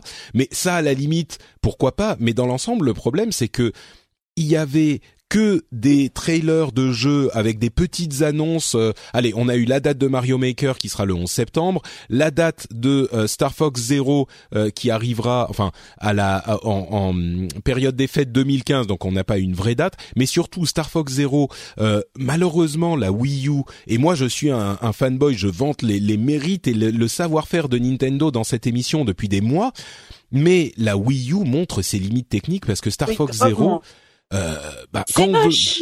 Bah oui, c'est moche. Quand on veut faire un jeu Mario avec euh, c'est que des trucs ronds et colorés, ça va. Quand on veut faire un jeu de dogfight dans l'espace, tout de suite, euh, on a besoin d'un petit peu plus de puissance pour que ça ressemble pas à un jeu de la PlayStation 3 voire 2. Et là, malheureusement, ben euh, j'ai beau être euh, très enthousiaste pour Nintendo, force est d'avouer que c'était un petit peu, euh, c'était pas très convaincant. on a, bref, des expériences. le contrôle se fait avec les deux écrans de la mablette et de l'écran de la télé, mais bon. Euh, voilà, rien d'incroyable. Euh, ils ont passé un petit peu de temps sur Mario Maker. Ils ont montré Zelda Triforce Heroes, qui est une sorte de Force Words, Force Word euh, sur sur 3DS. Hyrule Warriors qui arrive sur 3DS aussi, qui arrive au premier trimestre 2016. Il y a une, un Metroid Prime sur 3DS, mais qui en fait est pas un vrai Metroid Prime, c'est une sorte de 4 joueurs coop encore. Fire Emblem If qui s'appelle finalement Fates, qui arrivera en 2016 en Occident un truc mais complètement what the fuck. C'est là que ça a commencé à, dégénérer. Mirage Masters, quelque chose, un jeu d'Atlus. Ils ont juste présenté un le trailer avec des, personnages d'animés qui dansent et qui chantent et qui se battent, mais on n'a rien compris de ce que c'était, euh, qui arrive à, cette période des fêtes. Euh, non, pardon, qui arrive en 2016. Enfin, il y a eu plein d'autres jeux, mais des trucs sur Animal Crossing, Happy Home Designer, qui est un. Euh, mais franchement, je sais qu'il y a des gens qui aiment Animal Crossing, mais j'aime Animal Crossing, mais non quoi. Voilà, d'accord, même toi. Euh, Yoshi's Woolly World, que des trucs qu'on connaissait déjà. Mario Tennis Ultra Smash, qui n'enthousiasme, je crois, pas grand monde. Euh, un nouveau Mario euh, Luigi, Mario euh, Paper RPG, euh, hmm, Mario Luigi Paper Jam.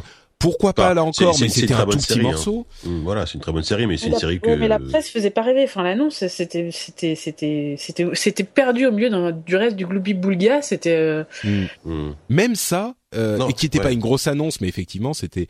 Et, surtout, la, la, cerise sur le gâteau, euh, euh le gâteau, comment dire, euh, un petit peu, un petit peu caca. c'était cette vidéo pour l'anniversaire des 30 ans de Mario euh, une vidéo avec genre des contributions de, de, de joueurs dans le monde qui se sont qui se sont filmés pour euh, célébrer Mario avec en faisant de la musique de Mario, en mettant des chapeaux de Mario, en mettant des moustaches de Mario. Ils se sont dit on va faire un truc crowdsourcé avec la communauté où tout le monde envoie des vidéos, ça se fait de temps en temps, c'est sympa et tout. Mais c'était odieux, c'était immonde. c'est le pire truc, la pire vidéo que j'ai vue de tout le 3.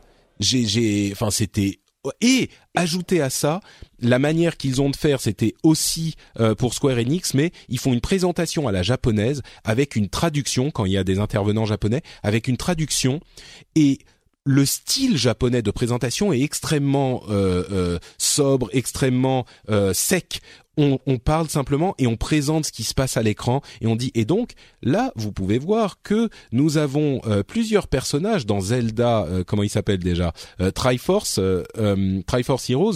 Ils peuvent sauter les uns sur les autres et c'est le mode totem. Et donc là vous pouvez voir que vous aurez on n'a pas dit on a dit qu'on n'aurait pas quatre personnages les uns sur les autres parce que ça serait trop haut donc nous avons décidé qu'il serait que qu'il ne serait que trois. Nous espérons que vous allez apprécier ce jeu que nous avons. Stop. Voilà. et il parle comme ça en japonais et ça passe. Mais la traduction est exactement identique. C'était mais horrible.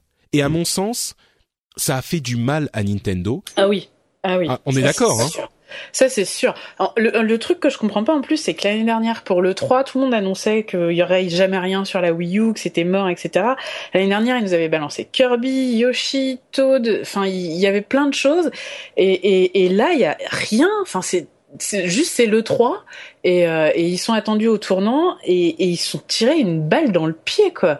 Ils, ils auraient mieux fait. Moi, je comprends ce qu'ils auraient mieux fait de rien faire. Mais grave. Ouais.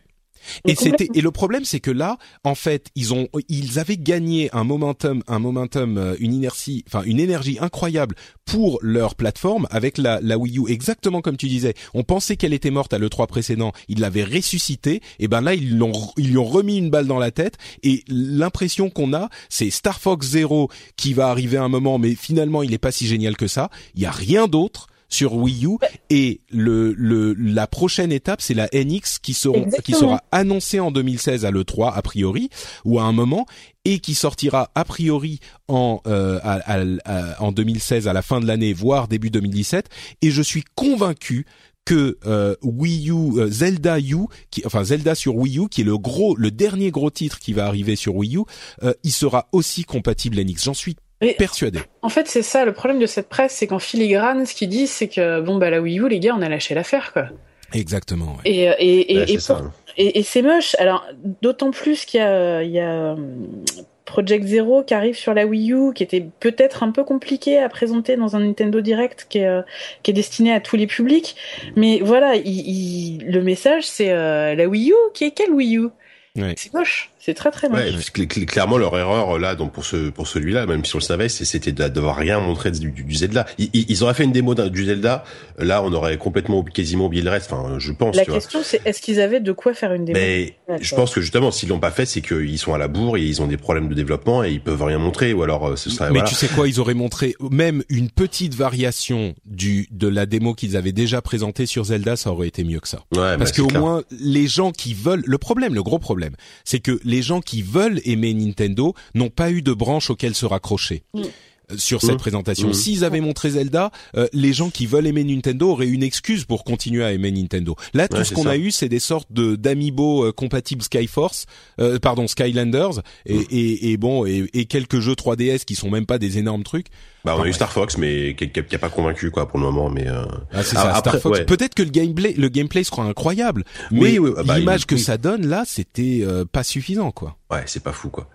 Euh, et juste, des enfin, Animal Crossing qui sont trop mignons. Oui, c'est vrai. D'accord. Bon, je te laisse la la maternité de cette Après, euh, juste affirmation. Pour euh, conclure, tu, tu disais Patrick que, que tu penses que ça sortira sur aussi sur la NX Zelda. Moi, je pense sincèrement que la NX sera une console portable euh, parce que dans la logique de Nintendo, ils vont ils vont continuer à mon avis à sortir des consoles portables parce que voilà, ça marche très bien pour eux et euh, la 3DS c'est quand même arrive en fin de vie donc voilà ou alors ils arrivent à faire une machine qui fait les deux mais hybride. Moi, je pense que ça sera un hybride. Ouais, je sais pas. À mm. voir. Bon, ça, ça sera pour le 3 l'année prochaine et malheureusement on n'a pas grand chose. Moi c'était vraiment la douche froide pour Nintendo. J'ai déjà arrivé le cœur plein mm. d'espoir et euh, bah, c'est rigolo parce que je, en fait, je, je, je, sortais du métro parce que j'enregistrais une émission chez nos amis de No Life et euh, pendant le Nintendo Direct et donc je, je, me mets sur Twitter et je vois mais le, le, le malheur des gens. Ouais. tout le monde, tout le monde pleurait sur Twitter. Je me suis dit ah ouais c'est à ce point-là quoi. Ouais, ouais, ouais.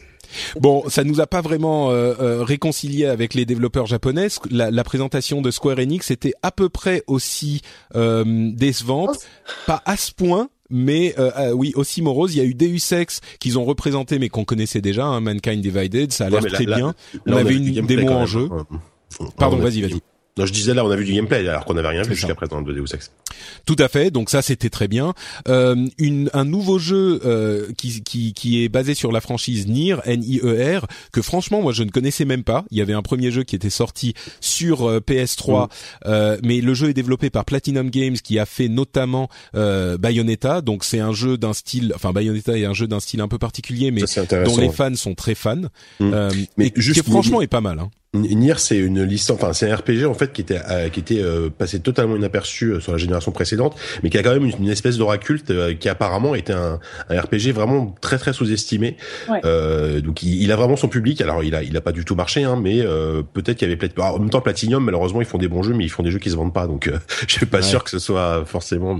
C'est des jeux un peu niche, ouais. On a eu aussi Star Ocean 5 avec un exemple de la raison pour laquelle, enfin un exemple du fait que les Japonais ne savent pas adapter leur jeu à l'Occident. Ils ont appelé Star, Ocean 5 Integrity and Faithlessness. C'est un titre ça? C'est un truc qui passe très bien en japonais, mais en anglais ça n'a aucun sens. Enfin bref, euh, enfin c'est trop long à dire. Je veux dire, c'est c'est comme les conférences, c'est bizarre, c'est bref. Euh, il arrive en 2016. Euh, il y a aussi Kingdom Hearts Unchained qui a qui est le truc que les gens attendaient au niveau euh, japonais. Euh, pardon, Kingdom, c'est pardon pardon, c'est Kingdom Hearts 3 Unchained Key, c'est sur smartphone. bon et puis un petit peu plus de Final Fantasy VII remake dont on va parler un petit un très court euh, Dev Diary de euh, Rise of the Tomb Raider, euh, Hitman Tomb Raider Go sur mobile, un petit peu plus de Hitman. bon, voilà. Bah, après, honnêtement, euh, moi je trouve qu'ils ont un bon line-up Square Enix. Hein, ils, c'est pas honteux. Hein, Tomb Raider. Bah, après, c'est des, voilà, Tomb Raider, Hitman, Deus Ex. Ok, c'est des licences connues, mais les trois jeux ont l'air euh, plutôt solides. Enfin, Hitman, on a, on a quasiment rien vu pour le coup, mais euh, et même au niveau des RPG japonais, il y a quand même du Star Ocean, du Nier, du FF, du FF mm. comme dans tous les sens, du bah, Kingdom Hearts. Kingdom Hearts 3 était est extrêmement attendu de plein plein de fans. Hein, et là, on a vu enfin le jeu, à quoi ressemblait le jeu. Quoi. T'as raison. C'est en fait, c'est un petit peu. on revient à la question du marketing. Euh, contrairement à Nintendo, eux, ils avaient un bon line-up, mais la, la conférence était tellement mal goupillée euh, enfin là encore, on avait les commentateurs, on, s'endormait, les traducteurs, on s'endormait quand on les écoutant. Et, et, donc ça a, je pense, un petit peu nuit à la présentation parce que c'était euh, c'était soporifique quoi. Mais oui, le line-up est bon, les jeux sont hyper intéressants et il n'y avait pas de grosses annonces, mais c'est pas hyper euh, surprenant et c'est pas si grave que ça. Euh, si la conférence avait été euh, un petit peu comme on va dire Bethesda, un petit peu plus authentique et fun, ça aurait pu marcher beaucoup mieux.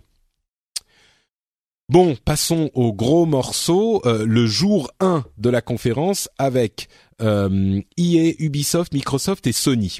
Euh, commençons peut-être par EA, qui à mon sens était la plus faible euh, de toutes les conférences. On a vu un, trailer pour euh, Mass Effect 4 avec quelques petites infos qui est qui s'appelle en fait Mass Effect Andromeda, qui nous permettra d'aller dans une galaxie totalement différente de celle de l'univers de Mass Effect des Mass Effect précédents, attendu pour la période des vacances 2016, donc Noël 2016. on a une date pour Need for Speed qui est euh, le 3 novembre. On a euh, un, jeu qui s'appelle euh, Unravel, qui est un petit jeu tout mignon avec un personnage en laine, fait en laine, qui va se balader. C'est une sorte de jeu puzzle, comment dire, platformer puzzle. on a eu des vidéos de Mirror's Edge Catalyst, qui est donc la suite de Mirror's Edge, qui est en fait un prequel. Et Mirror's Edge, je me disais, ça va être, ça va être difficile de faire un jeu plus beau que Mirror's Edge à cause de l'esthétique en fait qui est tellement blanche euh, et, et simple que ça serait difficile. En fait, je trouve qu'ils ont vraiment réussi.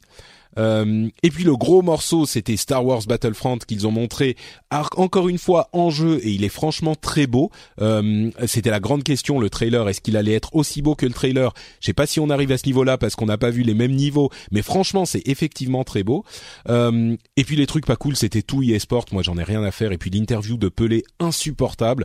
Beaucoup de respect pour Pelé en tant que sportif et icône, mais l'interview encore une fois interminable, super marketing. Là pour le coup c'est c'est inverse, c'est trop de marketing. Ils se sont dit on a Pelé pour euh, la conférence, il faut qu'on en fasse quelque chose Mais pourquoi? Enfin, tu vois, c'est du coup c'est le genre de truc que tu fais en dev diary à destination des joueurs, mais imposer ça à tout le monde pendant les, le 3. Ah, mais t'as pelé, t'as pelé, tu vas pas. Enfin bref, parlons de choses plus cool. Qu'est-ce qui vous a plu vous dans la conf?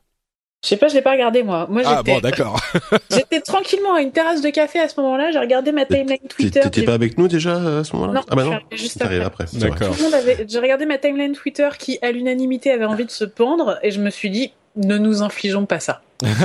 non, c'était pas à ce point-là. C'était pas à ce point-là. Là, on a l'impression que tout le 3 était une torture. C'est pas vrai. Il y avait quand même des trucs cool. Hein. Euh, et, et, et bon, bref. Euh, Vas-y, Jika. Toi, t'en as pensé euh, Bah, écoute, moi, euh, nous, nous, on était, on était en live là sur euh, sur ZQSD et c'est vrai que à la à la fin, enfin même au milieu, on n'en pouvait plus quoi. Enfin, ce qui est ce qui est paradoxal une fois de plus, c'est que ils ont un bon line-up objectivement.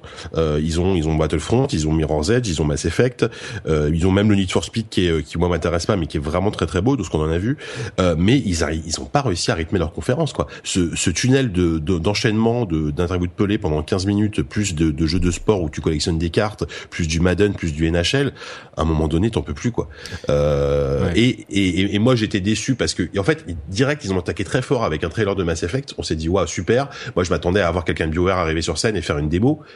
Et non, voilà, donc là mm. tout de suite ça retombe. Après on se tape du Garden Warfare 2, euh, Plan versus Zombie, euh, dont personnellement je me fiche complètement. euh, donc voilà. Et donc du coup, euh, hier, hier en fait à chaque fois c'est la même chose. Moi, moi j'ai déconfié, j'en ai fait beaucoup et j'en ai fait en vrai aussi, notamment la Gamescom.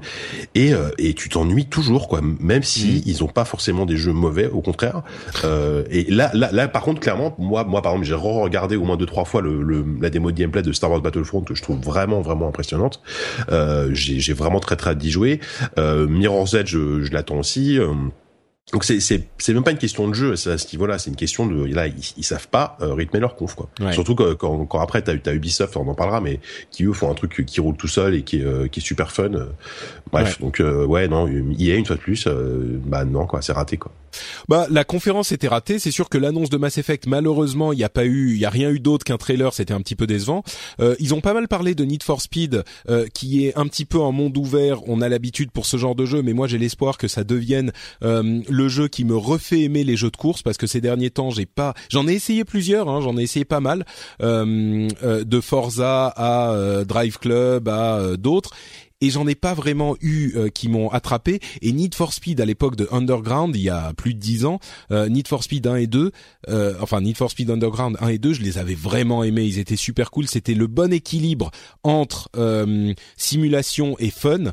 Et, et, à vrai dire, c'était beaucoup plus fun que simulation, mais c'était vraiment marrant, quoi. Ça a roulé tout seul. Mmh. C'était le plaisir que j'éprouvais à jouer à Ridge Racer dix ans avant ça et, et j'ai jamais retrouvé ce plaisir. C'était Ridge Racer milieu des années 90, euh, Need for Speed Underground milieu des années 2000. Peut-être que milieu des années 2010, ça sera encore Need for Speed quoi. Euh, j'espère en tout cas. Euh, ah oui, oui, avait... ça une extension pour The Old Republic qui est le MMO euh, Star Wars euh, qui s'appelle Knights of the Fallen Empire euh, qui arrive le 27 octobre. Et ça à mon avis il faut quand même y, y, jeter un petit coup d'œil parce que avec la folie Star Wars qui va arriver avec la, le, le, retour des films je pense qu'ils ont une carte à jouer ouais. à ce niveau-là. Et ils ont montré qu'un trailer mais ils font un petit peu comme Blizzard avec Warlords of Draenor en ce sens que tout le monde pourra jouer au niveau max avec cette extension euh, et c'est un jeu qui est en free to play mais pour lequel on peut payer euh, un abonnement aussi euh, et on peut tous se retrouver au même niveau avec cette nouvelle extension, ce nouveau contenu. Donc je pense qu'il y a des gens qui pourraient être intéressés par la chose. C'est c'est pas à, à... aujourd'hui on n'y pense pas trop, mais avec les films la folie va être partout quoi. Bah oui, en plus, The République, c'est un jeu bon qui a eu qui a eu quelques petits soucis au début, hein, mais qui maintenant, je pense, a trouvé son public et a son rythme de croisière. Euh, en plus, là, euh, comme tu dis, Star Wars, euh, ça revient, euh, c'est l'année Star Wars. Et en plus, ils, ont dit, alors je sais pas ce que ça signifie, qu'ils voulaient revenir un peu à l'esprit des des, des KOTOR, enfin des jeux offline, enfin des RPG mmh. de BioWare de l'époque avec, cette, avec cette extension, ouais.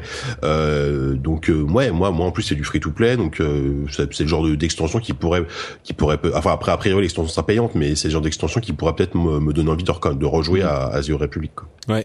Bon, il y a un jeu de cartes, comme on le disait, et tout le monde en fait, un jeu de cartes à collectionner, hein, qui s'appelle Galaxy of Heroes. Euh, J'ai noté euh, Stupid, Stupid Tablet Minion Game.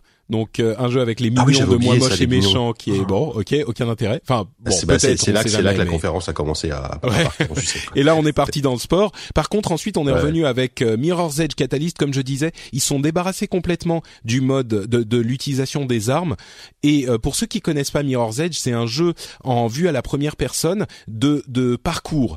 Et euh, c'est un jeu qui est vraiment incroyable. Et à mon sens, c'était un jeu qui avait un potentiel dingue sur le premier épisode qui est sorti il y a déjà, euh, je sais pas, peut-être cinq ans au moins, peut-être plus. Euh, ouais, mmh. même plus que ça. 2008, je crois, 2008. Mmh. Et le truc, c'est que c'est un jeu qui aurait vraiment mérité une suite pour peaufiner les concepts et les idées euh, innovantes qui existaient dans le premier épisode. C'est comme souvent dans ce genre de série, on a une sorte de débauche bien finie comme premier jeu et ils font un deuxième épisode pour vraiment peaufiner les trucs, corriger les problèmes, améliorer ce qui va pas.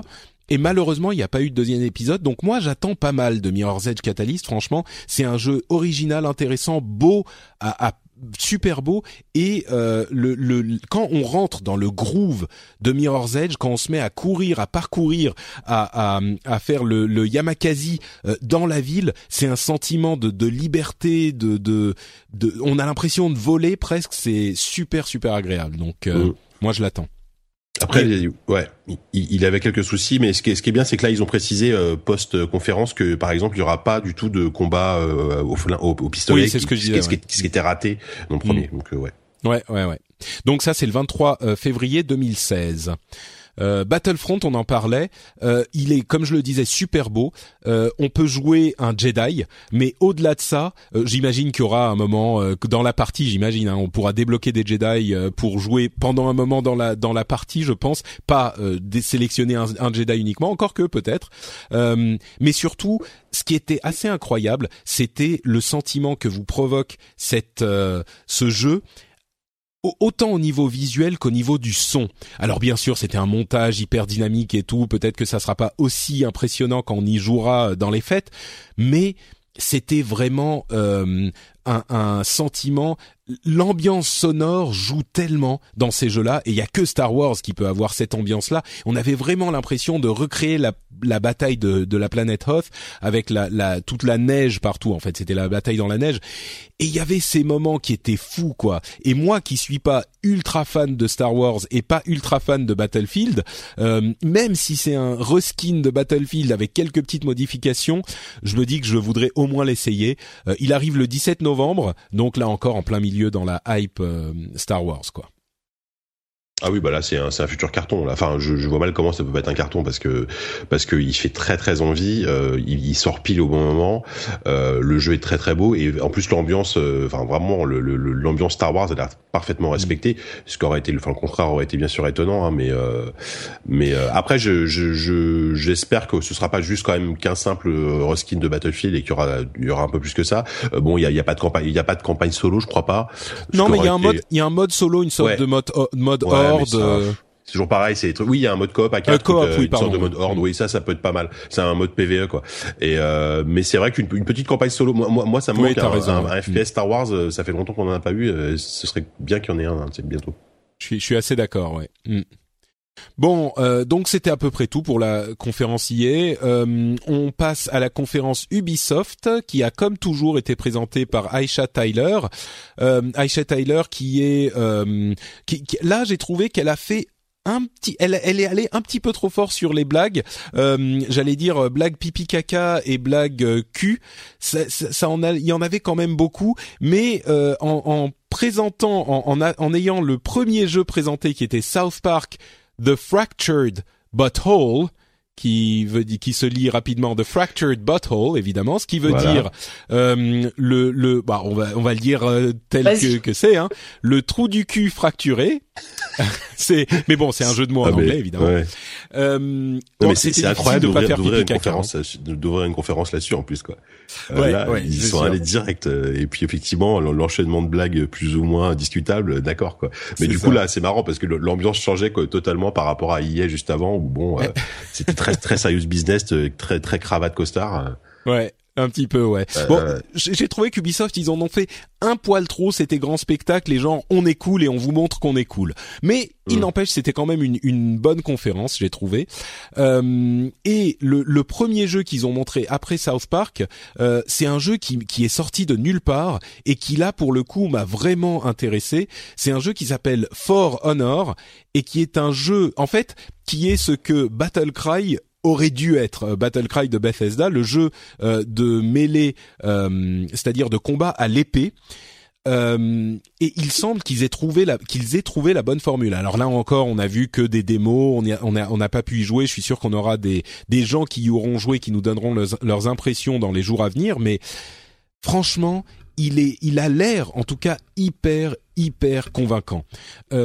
C'est un jeu où on peut jouer une de, de, de une faction sur trois. Euh, c'est du, du jeu en en tout cas ce qu'on a vu c'est uniquement du compétitif donc joueur contre joueur. On peut jouer soit les Vikings, soit les chevaliers, soit les samouraïs euh, et on a un système vraiment 95% euh, uniquement à l'arme euh, à l'arme blanche quoi. On a des épées, des épées de samouraï etc.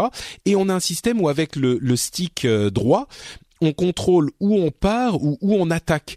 Et euh, ça, ça s'indique très clairement sur l'écran. Et on a un système bah, de siège de château. Il faut, euh, euh, il y a plein de, de, un petit peu comme dans Titanfall, il y a plein de d'ennemis contrôlés par l'ordinateur qu'on peut taper aussi. Et il y a 4 contre 4 des ennemis joueurs. Et il faut donc bah, gagner la partie. On n'a pas de date de sortie, il faut gagner la partie en complétant les, les objectifs, mais moi j'ai été vraiment convaincu par ce truc dont je pensais pas que ça pouvait être convaincant. Vous en avez pensé quoi vous de ce truc? Euh, bah, je sais pas si Diren, tu peux donner ton avis ou c'est un peu compliqué. non, mais enfin, euh, je, je, je, je, je, je, ne sais pas à quoi m'attendre. Je, dans, dans l'absolu, je trouve que l'idée peut être sympa. Je suis pas sûr d'être le public. Il faut voir, faut voir euh, l'immersivité mmh. des contrôles en fait. je mmh, pense que si si t'as vraiment euh, l'impression de diriger le mec en toute simplicité, ça peut être hyper prenant. Si euh, si c'est euh, si c'est un truc super compliqué, moi, je, il risque de me perdre euh, sur la route. Quoi. Après, moi, j'ai pas un truc peut-être même trop trop simplifié. Enfin, j'espère pas, mais euh, j'espère pas que c'est que c'est pas juste un Rise en multijoueur, hein, parce que Rise c'était un, un jeu euh, où il y avait beaucoup de QTE. Bon là, du QTE, Rise, Son of Rome sur Xbox, ouais, Son of Rome, voilà, sur Xbox One. On, on en a pas vu en l'occurrence, mais euh, je sais pas. Moi, j'arrive pas quoi en penser. Je, je, sais pas quoi en penser non plus. C'est-à-dire que je trouve pendant la présentation, ils sont quand même restés assez flous sur vraiment le, le, le concept du journal lui-même. Est-ce que c'est est-ce que c'est que les, les les quatre personnages qui se battent avec que des PNJ à côté? Est-ce qu'il y a peut-être un côté stratégique où tu vas pouvoir par moment euh, euh, envoyer telle, telle troupe euh, à tel endroit? Voilà. Ça, j'ai pas l'impression, mais peut-être. C'est dommage. Ce serait, ce serait bien qu'ils fassent un mm. jeu comme ça où t'as la stratégie, un, même un soupçon de stratégie. Voilà. là, effectivement, je sais pas. On est un mélange entre ouais, Chivalry et Dynasty Warriors. Donc c'est bon. Après, c'est c'est joli. Il a l'air d'avoir une bonne bah, ambiance. Là, là, où je pense que ça a été bon, il y a des objectifs hein, comme comme dans tous les jeux multijoueurs compétitifs. Il y a différents types de jeux, j'imagine, avec des euh, euh, sièges, euh, zone contrôle, etc. Mais là où ça me semble, c'est l'élément essentiel hein, dont vous avez parlé, c'est la manière dont on contrôle les personnages. il y a en fait un système de contrôle qui a l'air de fonctionner. On a, on peut parer ou attaquer à trois endroits différents et on dirige avec le, le, le, stick droit. Donc, si on va en haut, à droite ou à gauche, et en fonction de ça, là où on va taper, ça va soit toucher l'adversaire, soit infliger plus ou moins de dégâts. Et franchement, ça a l'air nerveux, rapide, et je crois que la clé du truc, c'est ce contrôle-là. Ensuite, pour construire le jeu autour, il y a des tonnes de FPS compétitifs qui, qui réussissent. Euh, donc on a les formules qui existent. Alors oui, peut-être qu'il y aura genre des coups spéciaux ou des, habilités spéciales qui permettront de contrôler les ennemis, mais je pense que c'est beaucoup plus un euh, jeu du style FPS compétitif où il faut réussir le euh, contrôle des armes des armes blanches. Mais on verra. Je, je, crois que je t'ai coupé, Jika. Je suis désolé. Je non, non, pas du tout. Euh, N'hésitez pas à le faire aussi. Hein. Moi, oui, je non, parle Oui, oui, non, mais t'as as, raison. Enfin, moi, je, je, j'espère que ça va, ça va me plaire et que ça va être ce, que tu, ce que tu décris, quoi. Euh, mais je voudrais vraiment le voir en main parce que, euh, enfin, les, les, comment dire, les présentations des jeux Ubi pendant les confs, elles sont euh, 95% du temps très convaincantes. Mm. Euh, après, le problème, c'est que souvent, ça arrive quand même régulièrement. On est, on est quand même assez déçu parce qu'on, parce qu'on a au final. Euh, là, ils This Mother's Day, celebrate the extraordinary women in your life with a heartfelt gift from Blue Nile. Whether it's for your mom, a mother figure, or yourself as a mom, find that perfect piece to express your love and appreciation. Explore Blue Nile's exquisite pearls and mesmerizing gemstones that she's sure to love. Enjoy fast shipping options like guaranteed free shipping and returns. Make this Mother's Day unforgettable with a piece from Blue Nile. Right now, get up to 50% off at BlueNile.com. That's BlueNile.com. Hey, I'm Ryan Reynolds. Recently, I asked Mint Mobile's legal team if big wireless companies are allowed to raise prices due to inflation. They said yes. And then when I asked if raising prices technically violates those onerous two year contracts, they said, What the f are you talking about, you insane Hollywood ass? So to recap, we're cutting the price of Mint Unlimited from $30 a month to just $15 a month. Give it a try at mintmobile.com slash switch. $45 up front for three months plus taxes and fees. Promo rate for new customers for limited time. Unlimited more than 40 gigabytes per month. Slows. Full terms at mintmobile.com.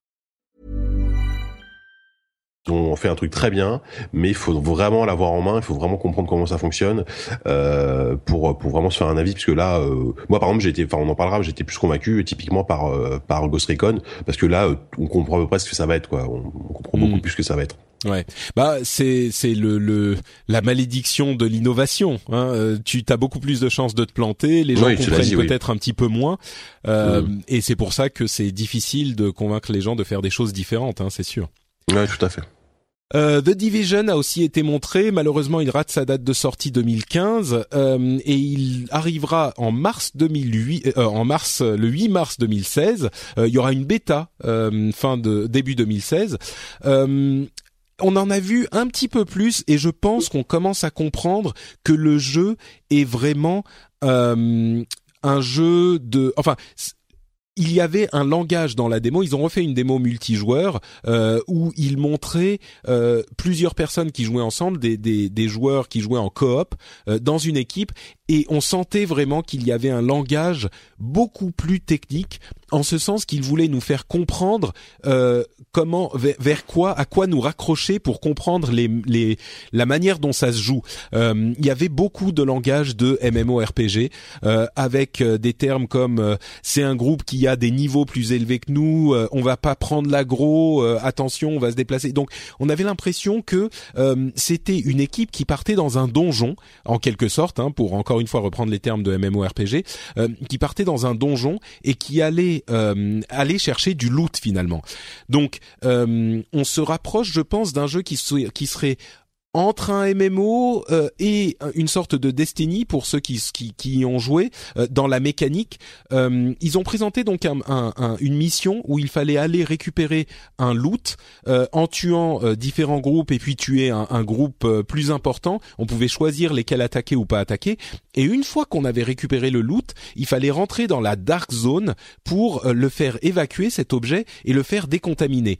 Et dans cette dark zone, il y a aussi euh, d'autres euh, personnes, d'autres groupes de joueurs qui peuvent choisir soit de nous laisser faire évacuer l'objet et à ce moment bah tout va bien, tout le monde est tranquille, soit de nous attaquer pour récupérer cet objet avant qu'on l'ait fait évacuer. Une fois que l'objet est évacué, on le récupère tous, tous les gens du groupe le récupèrent, mais euh, si jamais on se fait attaquer et qu'on le perd en se faisant attaquer par une autre équipe de joueurs, eux le récupèrent et doivent ensuite le faire évacuer. Donc il y a cette sorte de euh, de, choix euh. Est-ce que je vais attaquer euh, l'autre équipe ou est-ce que je vais euh, la jouer safe et moi n'attaquer personne et espérer que personne ne m'attaque Euh, Qu'est-ce que vous en avez pensé de cette mécanique, de ce, ce, type de jeu? JK Bah, Oui, bah oui. Euh, bah dis donc, Irène, si tu veux dire quelque chose. euh, Non, mais euh, c'est-à-dire qu'à ce moment-là, euh, moi j'étais avec la rédac de ZQSD qui faisait beaucoup beaucoup de bruit. Et euh, J'avoue qu'on n'a pas beaucoup écouté les commentaires des, des- c'est ça. des gens Et, et non, moi le truc qui m'a, alors de ce que j'ai compris, c'est que sur le, le- la dernière action, justement, il y a un joueur qui, qui trahit son propre groupe. Ouais, tout à fait. Alors euh, ça, c'est un truc qui était un Ouais. petit peu euh, difficile à comprendre. On ne sait pas ce que ça apporte de trahir le groupe parce que bon, si tu Bah, évacues il s'est l'objet barré avec le loot, quoi. complètement, mais je veux dire, si tu évacues l'objet, tout le monde a le loot de toute façon, et il- là, il s'est barré avec le loot, donc peut-être qu'il a plus ou on sait pas. Mais oui, effectivement, il est Mm. non seulement possible que un autre groupe t'attaque, mais aussi tu peux te faire attaquer par un mec dans ton propre groupe. Donc euh, Ouais, ce serait marrant qu'il y ait après un système de track, je sais pas, pour récupérer le, le truc volé ou. euh, Ouais. Mais tout ce que ça, tout ce que ça vend, c'est surtout beaucoup beaucoup de bordel. Ça va être, je pense que ça va être très tendu. Enfin, tu vois, PVE, PVP et PVE, PVP intra PVPVE c'est intra-groupe, enfin c'est euh, ça. Mhm. Il y, a une espèce de tension permanente qui sort de ce jeu qui moi me, me tente assez. Après, il faut voir euh, ce que donne mhm. vraiment l'expérience. Ah bah c'est ça complètement. Après, le truc c'est qu'il faut là effectivement on avait une présentation euh, hyper carrée de gens qui jouent ensemble, etc. En pratique, super organisé. Voilà, en pratique, j'ai peur que ce soit les mecs qui se tournent autour en, en, lançant des insultes et que et que ça et que ce, que, que, ce soit n'importe quoi. après, je pense pas. Enfin, typiquement, c'est le genre de jeu. Je pense que si si tu y joues en team avec tous les soirs avec les mêmes personnes, euh, tu peux peut-être, enfin, tu peux sans doute vraiment t'amuser. Euh, je pense aussi que Ubi quand même il commence à avoir un certain euh, comment dire savoir faire tout ce qui est interface euh, pour pour que les règles soient facilement assimilables. Donc voilà ce sera pas un truc complètement abscon euh, qui, qui sera relativement facile à prendre en main mais où tu auras peut-être une marge de progression qui sera assez élevée. Et puis moi je trouve je trouve l'univers enfin l'ambiance est vraiment très cool. Ce côté post-apo à New York ah, du, et moi le, sympa quoi la question que je me pose, c'est en termes de solo, parce que là, j'ai vraiment l'impression, comme tu disais, Patrick, d'être face à un MMO. Et, euh, et du coup, est-ce que, euh, est-ce que tu as quand même une chance de pouvoir évoluer tout seul euh, dans le jeu? Je, je sais pas. Je, je pense qu'il, pardon, fini. Bah, c'est ça, c'est que s'il faut, euh, parce que c'est le genre de truc où si tu fais du pick-up, comme on dit, si tu prends des gens au hasard, euh, ça va forcément finir en, foire d'empoigne. Euh, soit soit t'as une team, soit t'as des, soit t'as une chance de pouvoir t'éclater aussi tout seul, mais euh, bah, disons que... pour Destiny par exemple. Exactement sur Destiny, euh, je trouve qu'il y a un très bon équilibre entre le jeu en équipe et le jeu solo. Euh, et puis il y a un matchmaking automatique qui est bien foutu. Tu peux faire allez 80-85% du contenu du jeu tout seul et tu peux vraiment progresser tout seul ou alors en équipe en, en bah comme tu dis en pick-up avec un groupe que le jeu te trouve. Et je pense que s'ils réussissent à trouver cet équilibre, c'est ça peut vraiment être sympa. L'ambiance, comme tu le dis, Jika, est, est, super bonne. Le jeu est peut-être, il a été montré sur Xbox One, il est un poil moins beau que la démo de l'année dernière, mais il est quand même euh, assez beau. Il est vachement beau, euh, surtout euh, proche. je regardais une un, rapport qu'a fait Gamecult sur le sujet, et bon, le jeu a l'air quand même assez proche. ce qui me m'inquiète un petit peu, c'est comme vous le disiez, la foire d'empoigne en ce sens que le fantasme de ce type de jeu où tu peux tuer n'importe qui pour prendre leur loot, c'est super bien en tant que fantasme, en tant qu'idée, tu dirais ça serait génial d'avoir un jeu comme ça. Mais moi, je reprends toujours l'exemple de EverQuest euh, au début, où tu pouvais effectivement euh, tuer des gens et prendre leur loot, ou euh, ah merde, Lord British, Ultima Online. Mais le problème, c'est que concrètement, ce que ça donne quand tu vas dans le, le, tu mets les mains dans le cambouis et tu te mets vraiment à jouer et tu vois plus les le, le fantasme et les rêves du jeu dans tes rêves torrides, c'est que eh ben les gens se, se mettent à faire des trucs de salaud. L'expérience de joueur pour celui qui se fait voler son truc était forcément à un moment celui qui se fait voler son truc. Eh ben t'es super vénère parce que t'as passé euh, une demi-heure à essayer de choper ton truc et il y a un abruti qui est sorti euh, d'un coin euh, du bois et qui t'a tiré dessus quatre fois et qui t'a qui a fait ou alors qui était avec une équipe à lui qui est dix fois plus forte que toi et qui t'a massacré. c'est hyper dangereux ce genre de truc. Donc peut-être que c'est conscrit à justement cette dark zone, cette zone noire uniquement et que t'y vas si tu veux mais t'es pas obligé. Euh, peut-être qu'ils vont réussir à faire, je sais pas, des systèmes de réputation ou de euh, de, de tête mise à prix pour que le fait de faire ça c'est vraiment dangereux et que du coup tu sais ça arrivera suffisamment peu souvent pour que euh, ça gâche pas ton expérience. Voilà, mmh. mais c'est hyper dangereux comme comme méthode. Ceci dit, euh, l'idée est cool. Euh, et, et, moi je fais partie des, des gens euh, qui, qui sont dans le camp. J'aime beaucoup Destiny. Donc s'ils réussissent à, à, à, transformer enfin à faire une sorte de jeu mi solo mi euh, FPS MMO mi bah, ce type d'expérience mi Diablo presque dans, dans cet univers moi je suis tout pour. Il y a peut-être il disait qu'il y avait huit parties d'armure que tu devais choisir ça c'est le genre de truc encore une fois tu dis waouh tu peux choisir toute ton armure et au final tu dois euh, concrètement dans le jeu upgrader chaque armure, chaque pièce d'armure que tu as. Donc c'est ça devient vite pénible.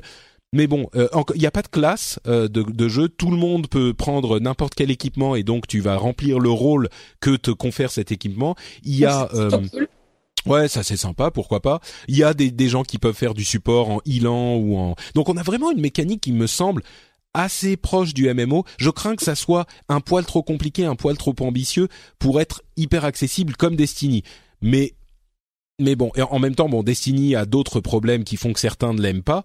Mais euh, là, on n'en sait pas encore assez pour juger. Il arrive dans, euh, allez, 8, 10 mois. On en entendra beaucoup plus euh, à l'avenir. Mais, mais moi, je, je suis pas déçu. Et il y a une promesse qui peut être intéressante. Donc, euh, bah, je trouve que l'univers est super intéressant et c'est sûr que je vais essayer de faire la bêta pour me pour avoir un, une vision un peu plus bah, toi, toi, j'imagine que tu auras des, des facilités pour euh, pour y accéder. Va D'ailleurs, euh, si si tu peux, si tu peux, euh, tu vois. Ouais. Salut. On, on en parle après. D'accord. Fais tourner une petite clé, ouais, vas-y. Bon, euh, Trials Fusion Awesome Level Max avec un chat qui euh, est sur un, une licorne qui lance des lasers. C'était Avec marrant. un comme- arc-en-ciel en fond, euh, Voilà. le, le trailer What the fuck le 3 quoi. C'était vraiment marrant. Euh, The Crew Wild Run, c'est une extension pour The Crew que moi j'ai toujours pas lancé alors qu'on me l'a donné. Mmh, Euh, ouais. Ouais, il faut que je je- j'essaye un jour, peut-être avec cette extension. Euh, Trackmania Turbo avec euh, une démo en VR, en réalité virtuelle. Bon, ok. Euh, bref, il y a eu plein d'autres jeux, on va pas tous les passer. Euh, Anno 2205, euh, Mm. Just Dance, là c'était le moment un petit peu où ils ont sorti leur euh, chanteur connu qui fait le top des charts. Moi, je me suis endormi. Euh, Just, Just Dance Alors- Unlimited. Oui, pardon. Justement sur Just Dance, je, je, je vends ma soupe un peu. Euh, moi, ce que, je, enfin, le truc qui, qui est super intéressant cette année, c'est qu'ils ont réussi à se débarrasser de la plus de la plus grosse faiblesse de Just Dance, qui était la nécessité d'avoir un- une caméra, soit sur ta Xbox, euh, soit sur ta 360, soit sur ta One, soit sur ta PS4, soit sur ta PS3, euh, avec euh, le fait d'utiliser le téléphone comme contrôleur. Ouais, c'est vrai, c'est vrai. C'est bon pour les gens qui aiment Just Dance, c'est bien. Mais euh, il y avait Bah, déjà un- une une- version de Just Dance sur smartphone, non, où tu pouvais jouer Ouais, avec ton téléphone? Mais c'est Just Dance No et c'est pas pareil en fait. Enfin c'est Hmm. euh, euh, c'est c'est un autre style. Mais euh, par contre, je je suis pas sûr que Ubisoft garantisse le bris de téléphone.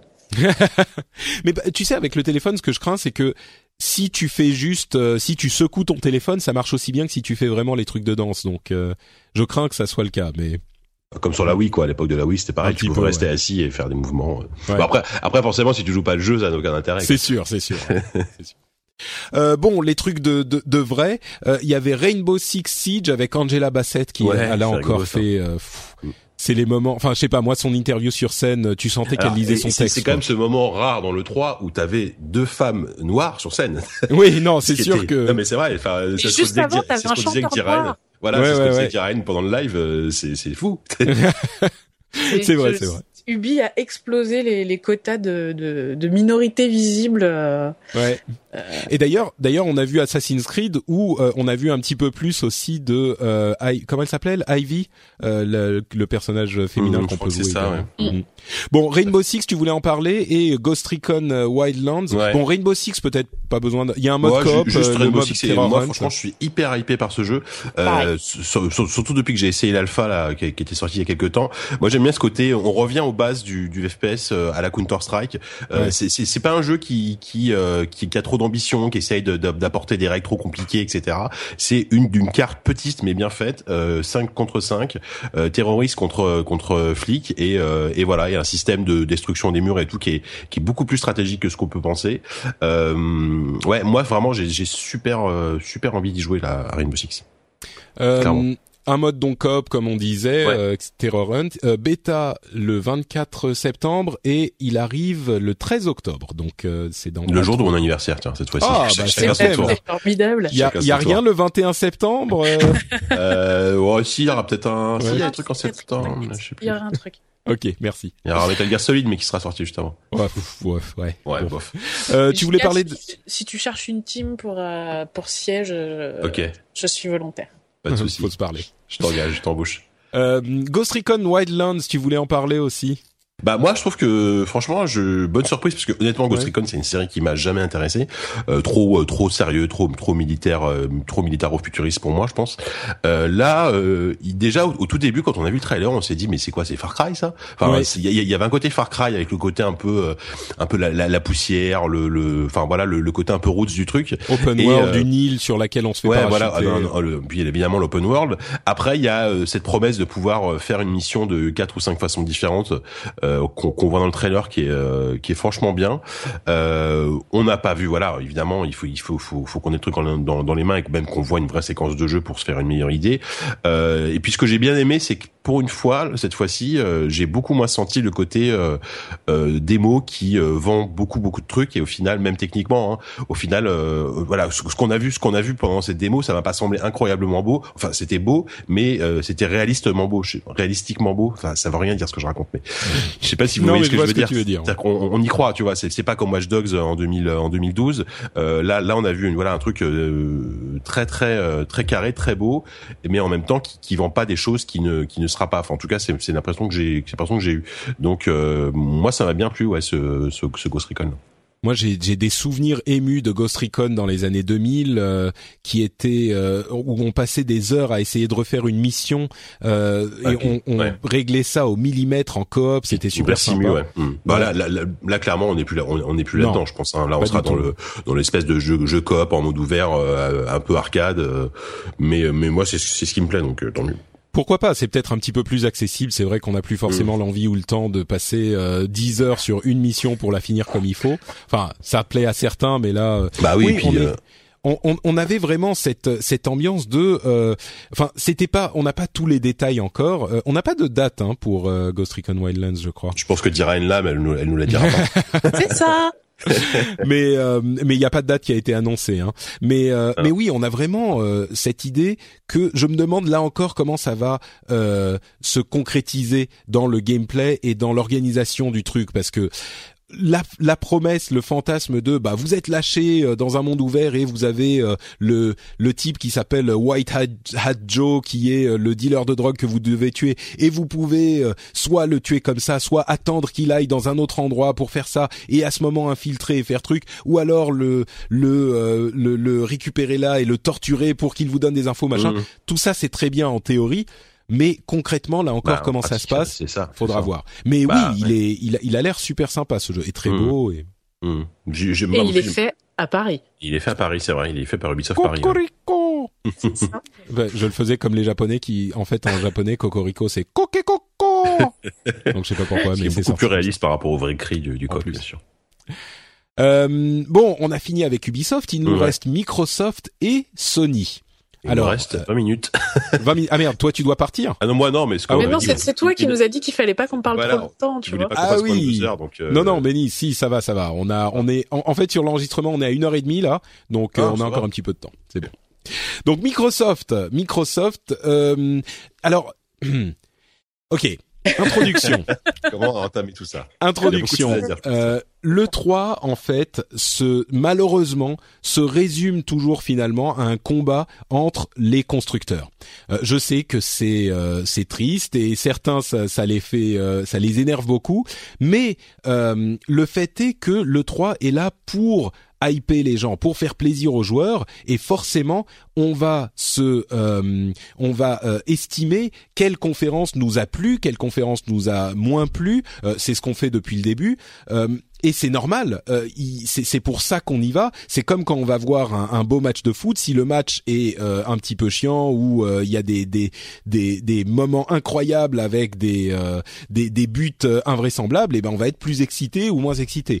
Et en l'occurrence, euh, il y a souvent euh, de, de, fait, à cause des joueurs, cette dynamique qui s'installe. Et puis il y a aussi, si on regarde d'un petit peu plus loin, le truc vraiment important pour l'industrie, qui est de regarder comment va évoluer l'industrie, euh, comment vont évoluer les, les, dynamiques de marché, et est-ce que le 3 va réussir à influencer ces dynamiques de marché. C'est évidemment aussi à ça que ça sert en l'occurrence, on sait que Sony euh, a le vent en poupe depuis la sortie de, des nouvelles des consoles de nouvelle génération.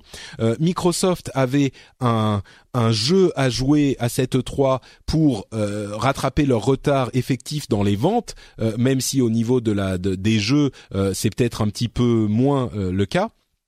Et Microsoft et Sony ont une différence. On estime à peu près, on n'a pas les chiffres exacts, mais on estime à peu près que euh, Microsoft a vendu deux tiers du nombre de consoles que Sony a vendu sur cette génération. Donc c'est vraiment euh, euh, quelque chose d'important. C'est un chiffre qui est pas négligeable. et donc, à mon sens, pour inverser la dynamique, Microsoft devait faire, avait besoin de faire non pas aussi bien que Sony, mais devait faire un cran, vraiment un cran au-dessus de Sony parce que Sony a déjà une avance. Donc même si Sony se croise les doigts derrière la tête et est tranquillement installé et fait business as usual et fait les trucs comme d'hab, bah ils pouvaient continuer sur cette dynamique et l'élan qu'ils ont déjà pris. Donc Microsoft avait vraiment un gros gros boulot devant eux. on va y revenir après la présentation qu'on aura fait de Microsoft et de Sony pour voir ce qu'on en a pensé.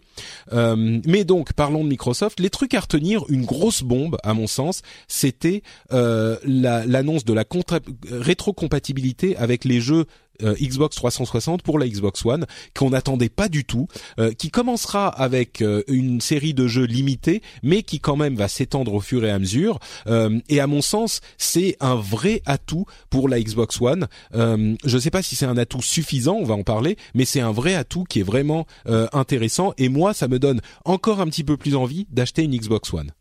Fallout 4 sur Xbox One inclura Fallout 3 ça c'est super cool et on pourra jouer à partir de l'année prochaine aux mods qui seront créés sur PC. Donc on amène sur euh, Xbox One mais je crois que ça sera le cas sur PS4 aussi, peut-être que je me trompe là-dessus. Euh, en tout cas sur Xbox One. Normalement les modes seront compatibles console, euh, c'est ça. soit la console. Hein. C'est ça. Euh, donc on amène les modes sur euh, les consoles. Ça c'est une grosse nouveauté. Ça a été annoncé chez euh, Microsoft. beaucoup de démos Tomb Raider qui sont, qui moi me font saliver comme c'est pas possible. Mais le jeu on le connaissait déjà. Mais c'est vraiment Tomb Raider. Mais là encore une fois, c'est la première fois qu'on voit une vraie séquence de jeu là. Hein. C'est vrai, c'est vrai. Euh, je vais passer rapidement et puis on y reviendra. Euh, Une annonce de Gears of War 4 ou Gears 4 euh, pour euh, l'année prochaine, euh, le le, le printemps, pardon, non, je vais y arriver. Les vacances, donc Noël, 2016. Donc là, on est un petit peu plus loin. Beyond Eyes, là encore, dont on a déjà parlé. aucun mot sur Kinect malheureusement, ah, euh, rien, malheureusement, rien, rien, même pas mentionné. Je pense donc Kinect, est mort là pour de bon, Ouais, voilà. Je crois que là vraiment euh, définitivement Alors, mort Kinect. C'est faux. On a vu Kinect. Ah, Pendant 30 secondes, au moment où ils ont mentionné la rétrocompatibilité en disant que ah. tu, pouvais, tu pouvais euh, faire de la reco vocale, tu pouvais continuer ta reco vocale sur tes jeux X360. Et, et euh, il y a, ils ont dit qu'il y avait des jeux en développement sous Kinect après la conférence. Ils ont dit si si, il y en a, il y a des jeux euh, third party aussi. Euh, et en plus, on s'en servira dans le, le, nouveau dashboard qui arrivera à la fin de l'année, une nouvelle interface utilisateur avec notamment Cortana qui va, qui est l'assistant numérique de Windows 10, qui sera aussi sur Xbox One bien sûr. Et il y aura aussi une utilité pour ça du du, du, du Kinect. Mais bon, bref, Kinect à mon sens, c'est fini, terminé. Au revoir merci. Euh, il y aura peut-être quelques jeux par-ci par-là, mais euh, c'est vraiment plus euh, l'ordre du jour. Et on a eu aussi bien sûr Halo 5 qu'on ne peut pas ne pas mentionner et une manette pro qui est quand même hyper chère. Je crois qu'elle est à 150 dollars ou 125, hyper chère, mais une manette entièrement configurable. Il y a des gens qui étaient hyper intéressés. C'est le Elite Controller. Moi, j'ai pas trouvé ça incroyable, mais bon, pourquoi pas. Ça me paraît cher quand même pour ce que c'est. Tomb Raider le 10 novembre. Bon, allez-y. On commence par quoi? Bah, est-ce que vous voulez, ce qui vous appelle Ah oui, bah, aussi. Euh, pardon, je finis. pardon, je, je, je, finis vite, vite euh, tous les tous les autres trucs comme ça, vous vous y allez euh, librement. il y aura des des early access sur Xbox, dont des ça s'appelle le programme Xbox Game Preview, et ça sera, on pourra essayer les jeux avant de s'engager, donc ça c'est pas mal. On a une présentation de Tacoma, le jeu de Fulbright dont on parlait, qui sortira d'abord sur Xbox One, ça c'est assez important, et PC bien sûr, mais avant la PS4, il sera sur Xbox One. Beyond Eyes, lui aussi d'abord sur Xbox One par rapport à la, à la PS4, mais aussi sur euh, PC bien sûr. Euh, Cuphead, un jeu hyper bizarre au graphisme de dessin animé des années 30, Xbox exclusive euh, en 2016, collection rare de jeux rares, de vieux jeux rares. Bon, une introduction du jeu Sea of Thieves qui est une sorte de jeu de pirate multijoueur, on sait pas très bien, mais Ok, d'accord. Oh, si, ça a l'air bien, ça. C'est un, jeu, nouveau jeu de jeu de rare. C'est enfin, bon, on en parle. Ouais, c'est rare, ouais. Partenariat un partenariat avec Valve euh, pour le Valve VR sur Windows 10, hein, bien sûr. Là encore, l'engagement de Windows de Microsoft pour le jeu sous Windows. Une démo du HoloLens avec euh, Minecraft. Moi, je reste toujours très euh, sceptique sur le, le, truc concret, la manière dont ça va marcher. Est-ce que ça va être agréable à utiliser comme ça? Mais il y avait un énorme, une énorme construction Minecraft sur une table et on pouvait se balader dedans, explorer. C'est séduisant en vidéo, mais euh, je suis pas sûr qu'en jeu ça soit le cas. Et bien sûr, Guild of War, euh, Guild of Wars non, Gears of Wars Ultimate Edition le 25 août sur Xbox One. Pardon, voilà, j'ai fini. Diraen, à toi. beaucoup beaucoup de choses. Euh, une conférence avec euh, des, des moments un peu plus mous et des trucs un peu plus intéressants, des moments complètement fous euh, dans le sens what the fuck, au moment où EA est arrivé pour présenter euh, leur programme, leur couche supplémentaire sur l'Xbox One qui permettent de, de t'abonner et de pouvoir payer pour tester des jeux en bêta. non, c'est pas tout à fait ça. Le EA Access, c'est un abonnement du type euh, PlayStation Plus ou Xbox Live Gold où tu as accès à une bibliothèque de jeux et en plus, tu as accès à des jeux en bêta et en plus, tu as accès aux jeux quelques jours avant qu'ils sortent. Euh, oh, je troll. Oui, un peu. Non, ce qui m'a vraiment gêné là, c'est que pour pouvoir accéder à ce truc-là, j'imagine qu'il faut payer euh, ton, ton accès au Gold. Donc c'est. Je pense pas, mais il est déjà sorti aux US, hein, et peut-être même en Europe, c'est déjà disponible ça. Ah, là j'ai cloué d'Iraël, elle ne le savait pas. je ne savais pas, je ne savais pas. Mais voilà, enfin c'est c'est c'est ça m'a j'ai eu beaucoup de mal à comprendre le truc parce que moi j'étais mm. convaincu qu'il fallait pouvoir payer enfin payer ton gold pour pouvoir avoir accès à ce truc là. Je crois que c'est indépendant. Je trouvais que c'était euh, Ça faisait beaucoup ouais. Euh, après la manette, moi j'ai je l'ai trouvé super chouette parce que plus il y a de boutons, plus j'aime. Euh, j'ai beaucoup moins aimé quand ils ont dévoilé le prix. Là vraiment j'ai enfin je trouve ça ultra cher quoi. Ouais, c'est sûr. Ouais. Déjà que les manettes normales sont un peu chères, mais faut vraiment être euh, convaincu pour mettre. Euh, enfin, c'est le, le, tiers du prix de la console, quoi. Ouais. Sauf, bien sûr, si on a la certitude que le fait d'acheter cette mallette te transforme effectivement en joueur élite. Ah, alors là, c'est pas cher payé. oui. voilà, ça se discute. Et au niveau des jeux? Et au niveau des jeux, euh, bah, j'ai été bien hypé par la par la démo de, de Tomb Raider. Euh, ça, ça fait ça fait envie, même si euh, même si euh, ah, je m'attendais à tout moment à avoir passé un, un Nathan Drake quelque part en, fond, mais voilà, il, la promesse a l'air d'être là, ils ont l'air de, de, faire le job, donc donc ça c'était plutôt cool. voilà. D'accord. Bon, t'as pas l'air euh, ultra excité. J'ai pas été ultra excité par cette conférence parce qu'en plus je l'ai vu euh, dans un endroit public où le flux n'arrêtait pas de sauter. Ah. Donc euh, c'était pas super agréable. Mais j'avoue que si. Alors et puis évidemment comme dans le bingo de JV le mag, on a eu droit à 28 jeux, 28 jeux indés en 12 secondes. ce, que, ce, qui, commence à devenir vraiment désagréable parce que à un moment tu fais ah mais ça a l'air pas mal ce truc je saurais jamais ce que c'est. c'est vraiment un relou. Mais par contre euh, Cuphead justement il me, me parle bien. Si s'il est fun, si s'il est agréable à, à, jouer, euh, ça peut être un, un bon jeu. Bah juste, oui, effectivement, allez voir ce jeu. Hein, c'est une esthétique assez bizarre. On a vraiment l'impression de jouer dans un dessin animé des années 30. C'est hyper bizarre. Euh, allez jeter un coup d'œil. Ça s'appelle Cuphead et c'est un exclusif euh, Xbox. En 2016, il arrive. Euh, Jika, toi? Oui, pardon? C'est Xbox et PC. Et PC, d'accord. Ça, j'avais pas noté.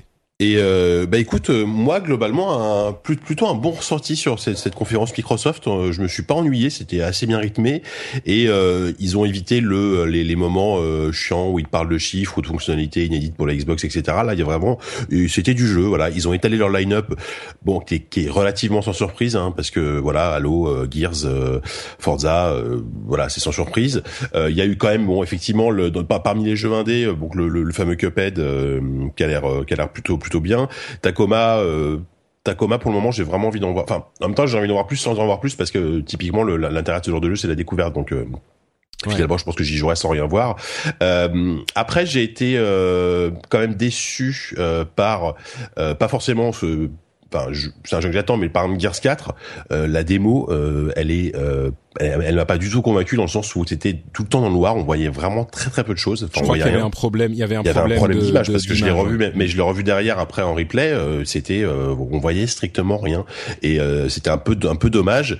Et ce qui est rigolo, c'est qu'on on se faisait la réflexion quand, quand on a fait le live. Ce qui est ce qui est dommage, c'est que Gears a créé un genre qui est le donc le le, le, le, jeu à la troisième personne avec système de couverture, qui a été pillé pillé pillé de partout après. Du coup, quand, quand on voit un nouveau Gears, on n'est pas surpris d'un pet, on a l'impression que c'est, euh, moi limite j'ai l'impression que c'était un, un The Order 2, tu vois. Hmm. Euh, alors que quand même, c'est un peu ironique. C'est quand même le jeu qui a créé ce genre et, euh, et qui, est, qui, qui, est, respecté pour ça.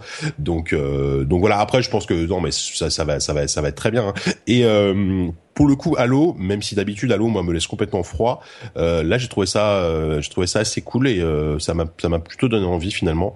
Euh, ça m'a plutôt donné envie et euh, et voilà et juste ouais, une, autre réflexion sur la rétrocompatibilité. Je trouve ça assez injuste en fait parce que là Microsoft, je vois un peu sur les réseaux sociaux et la réaction des gens, tout le monde, tout le monde de, crie au scandale envers Microsoft en disant ouais vous foutez nous genre vous avez pas de jeu à montrer donc donc vous donc vous faites de la de la rétrocompatibilité, c'est nul etc mais euh, on vous, enfin les mecs c'est gratuit. Enfin tu vois si si vous plaît pas vous vous l'utilisez pas. Enfin voilà, effectivement ils le font. Ils auraient peut-être dû le faire au début ça la, la, la rétrocompatibilité, sachant que d'autant plus à mon avis c'est juste un truc un, patch à coder quoi. Mais elle existe euh, donc je vois pas de pourquoi on pourrait se plaindre de, de ça. Elle existe, elle est gratuite contrairement à Sony qui fait quand même un, un PlayStation Now qui est, euh, qui est payant. Euh, donc voilà il y a, y a, une sorte d'injustice d'ailleurs que je trouve assez globale peut-être par rapport à Sony. Euh, on va, on va Peut-être qu'ils prennent le retour de bâton de ce qu'ils ont balancé aux joueurs euh, comme, ah. au moment où ils ont annoncé quand ils ont annoncé quand ils ont annoncé la Xbox One et que les joueurs en fait et, quid de la rétrocompatibilité et que Microsoft leur a répondu mais euh, bande de nazes vous vivez dans le passé oubliez cette ouais, jouez sur Xbox si vous voulez jouer à Xbox. Bah, c'est ça. Du coup, euh, arrivé deux ans après en disant hé hey, les gars on vous a balancé on, finalement la rétrocompatibilité que vous demandiez on l'a faite après vous avoir gentiment claqué le bec bah ouais, c'est un peu normal qu'ils se fassent brocarder, quoi. Bah ouais, mais tu vois, enfin, je trouve que ils, le font. Enfin, ils, ils, auraient pu ne pas le faire et ne plus en parler, quoi. Je trouve que c'est un peu. C'est marrant. moi, j'ai, moi, j'ai pas du tout vu ces réactions sur les réseaux sociaux. Euh, au contraire, ce que j'ai vu, c'est la. Bien sûr, mais non, mais même moi, ce que j'ai vu, c'est plutôt la comparaison à Sony qui fait la rétrocompatibilité avec le PlayStation euh, Now, euh, qui est pour le moment pas disponible en Europe, mais qui est un abonnement et, et donc vous payez pour avoir accès à des jeux PS3. Alors évidemment, c'est différent parce qu'avec cet abonnement, euh, vous avez droit à tout le catalogue disponible. Là, avec la rétrocompatibilité, c'est les jeux auxquels que vous avez acheté. Mais euh, à mon sens, c'est si il y a eu cette réaction, c'est effectivement très injuste parce que euh, au contraire, moi je trouve que avec le Xbox Live Gold justement qui est un abonnement, euh, on a des jeux Xbox 360 tous les mois qui arrivent et auxquels finalement on peut pas jouer si on n'a pas de Xbox 360. Et là, j'imagine qu'ils vont en choisir qui seront disponibles pour la rétrocompatibilité ou au moins en grande partie et du coup ça ça augmente, ça agrandit le catalogue de jeux. Oui, c'est des jeux de la génération précédente, mais il y en a des très bien et il y a euh, au contraire sur le catalogue de la génération précédente une, euh, une, une énorme série de jeux excellents dont on peut euh, tirer des titres pour le Xbox Live Gold et on le voit sur le, le PlayStation Plus qui est super cool lui aussi. Moi, je suis un grand adepte de ces de ces services. Il y a plein de jeux qui sortent sur Xbox euh, sur PS3, euh, enfin des jeux PS3 qui sont disponibles sur le PlayStation Plus, qui sont sympas, auxquels je voudrais jouer, mais rien que le fait de relancer la PS3 qui est un peu plus vieille, euh, qui est branchée sur une autre une autre entrée, etc. ça me fait chier, donc je le fais pas et je, je, joue principalement avec la PS4. Moi, je trouve au contraire que c'est un super bon euh, coup de, enfin une super bonne feature, euh, et il y a aucune raison de la de la décrier. Euh, c'est c'est très très bien. Euh, et euh, justement, moi, j'ai l'impression que on reviendra à la conclusion après la, partie Sony, mais quand j'ai vu la, la, conférence au début, je crois que j'ai été un petit peu euh, moins impressionné que quand j'y ai repensé ensuite. c'est vrai qu'il y a quand même pas mal de choses. Il y a plusieurs titres euh, indés qui sont exclusifs Xbox sur console, comme bah comme on disait, enfin en premier sur Xbox en tout mhm. cas comme Tacoma, comme Beyond Eyes, comme euh, Cuphead, euh, qui sont sympas. Euh, il y a d'autres jeux. qui qu'on attend évidemment comme Tomb Raider cette année, Halo 5, bon ça c'est même pas la peine d'en parler. voilà donc il y a un bon line-up pour cette année et bah on va en reparler quand on va parler de, de Sony et, et donc c'était un, un, une conférence solide euh, vraiment pour Microsoft. Euh, parlons maintenant de Sony pour la dernière conférence de, de, de l'émission. Et euh, alors le, mot qui me vient à l'esprit quand je parle de, de, de, de la conférence Sony, c'est vraiment fan service fiesta quoi. C'est ils ont fait une mmh. série d'annonces qui, qui qui faisaient sur des trucs que une partie des joueurs qui est relativement euh, limitée mais qui est hyper passionné euh, attendait comme le Messi et ils ont tout balancé. Euh, ils ont présenté le, le, ils ont introduit la conférence avec The Last Guardian, euh, qui est un jeu qui est développé par l'équipe qui s'appelle Team Ico, qui fait suite, euh, qui est la suite spirituelle de Ico et Shadow of the Colossus, qui sont des jeux très particuliers. Euh, qui sont, sont sortis, sur PS2, PS2 ouais, ouais. ça, c'est quand même sur PS2. Il y a eu des remakes HD sur sur PS3 Mm. euh, que je vous recommande, qui sont assez euh, intéressants parce que c'est des expériences très différentes de ce qu'on peut avoir, très émouvantes, très euh, particulières, qui vont font vraiment ressentir quelque chose et qui sont des vrais jeux, mais avec euh, cet enrobage différent. Et là, donc, on a euh, ce jeu qui a été présenté la première fois, je sais pas, en 2009. Euh, The Last Guardian, En 2008, la première présentation. 2008, Ouais, 2008. voilà, qui était censé arriver sur PS3, euh, qui est euh, euh, un jeu où on a une interaction entre un, un jeune garçon et une créature un petit peu mythique entre le chien, le l'oiseau géant euh, et le rat, euh, qui a une relation là encore très particulière avec cet animal. Et euh, bah, je vous laisserai regarder la, la vidéo, euh, qui a qui a fait un énorme plaisir aux fans. Euh, on a eu également l'annonce de euh, euh, ah comment ça s'appelle euh, Final Fantasy VII euh, remake qui avait fait euh, le le la, la- il y a eu il y avait eu l'année dernière une annonce de Final Fantasy VII porté sur PS4 et ça avait fait un four parce que tout le monde voulait, espérait, rêvait d'un remake. Et euh, suite à l'annonce du port, tout le monde se disait mais alors le remake arrivera jamais, ça coûte trop cher à faire. Je me souviens des commentaires de Gamecult justement euh, où ils disaient mais c'est pas possible, ils le feront pas, c'est c'est beaucoup trop cher à faire. Et donc vraiment on s'y attendait pas. Et c'est un truc euh, Final Fantasy VII a une aura mythique chez certains joueurs.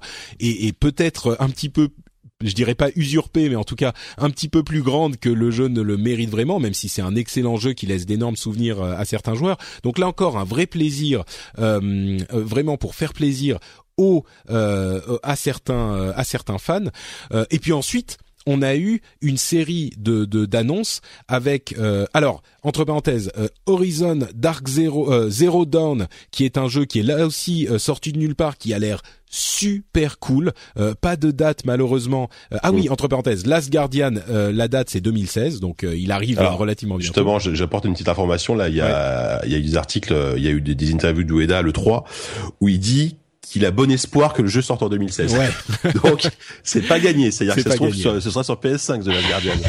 On sait pas. Euh, J'espère pas, hein, mais bon, là, a priori, ça a l'air quand même mieux engagé. Et justement, ils ont expliqué aussi le fait que, que le jeu avait pris autant de retard, c'est que techniquement, l'ambition euh, du jeu était beaucoup trop euh, élevée par rapport aux capacités de la PS3, Ouais.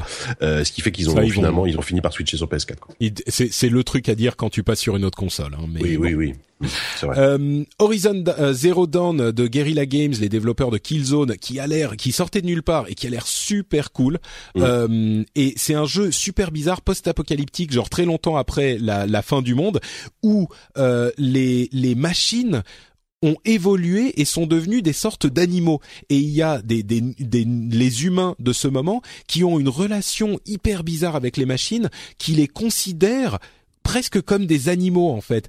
Et euh, il y avait une scène assez bizarre où l'héroïne tuait un petit animal qui donnait l'alerte et euh, dans un moment genre euh, Avatar, elle lui pose la, main sur la carcasse et lui dit je suis désolé mon petit mais je pouvais pas te laisser appeler tes amis machin. C'était hyper bizarre. Une enfin c'est un truc ça a des, des éléments, il semble, de euh, de euh, Monster Hunter, des éléments de Turok. Euh, c'est tu dis un jeu où tu vas faire un futur post-apocalyptique avec des robots dinosaures euh, animaux.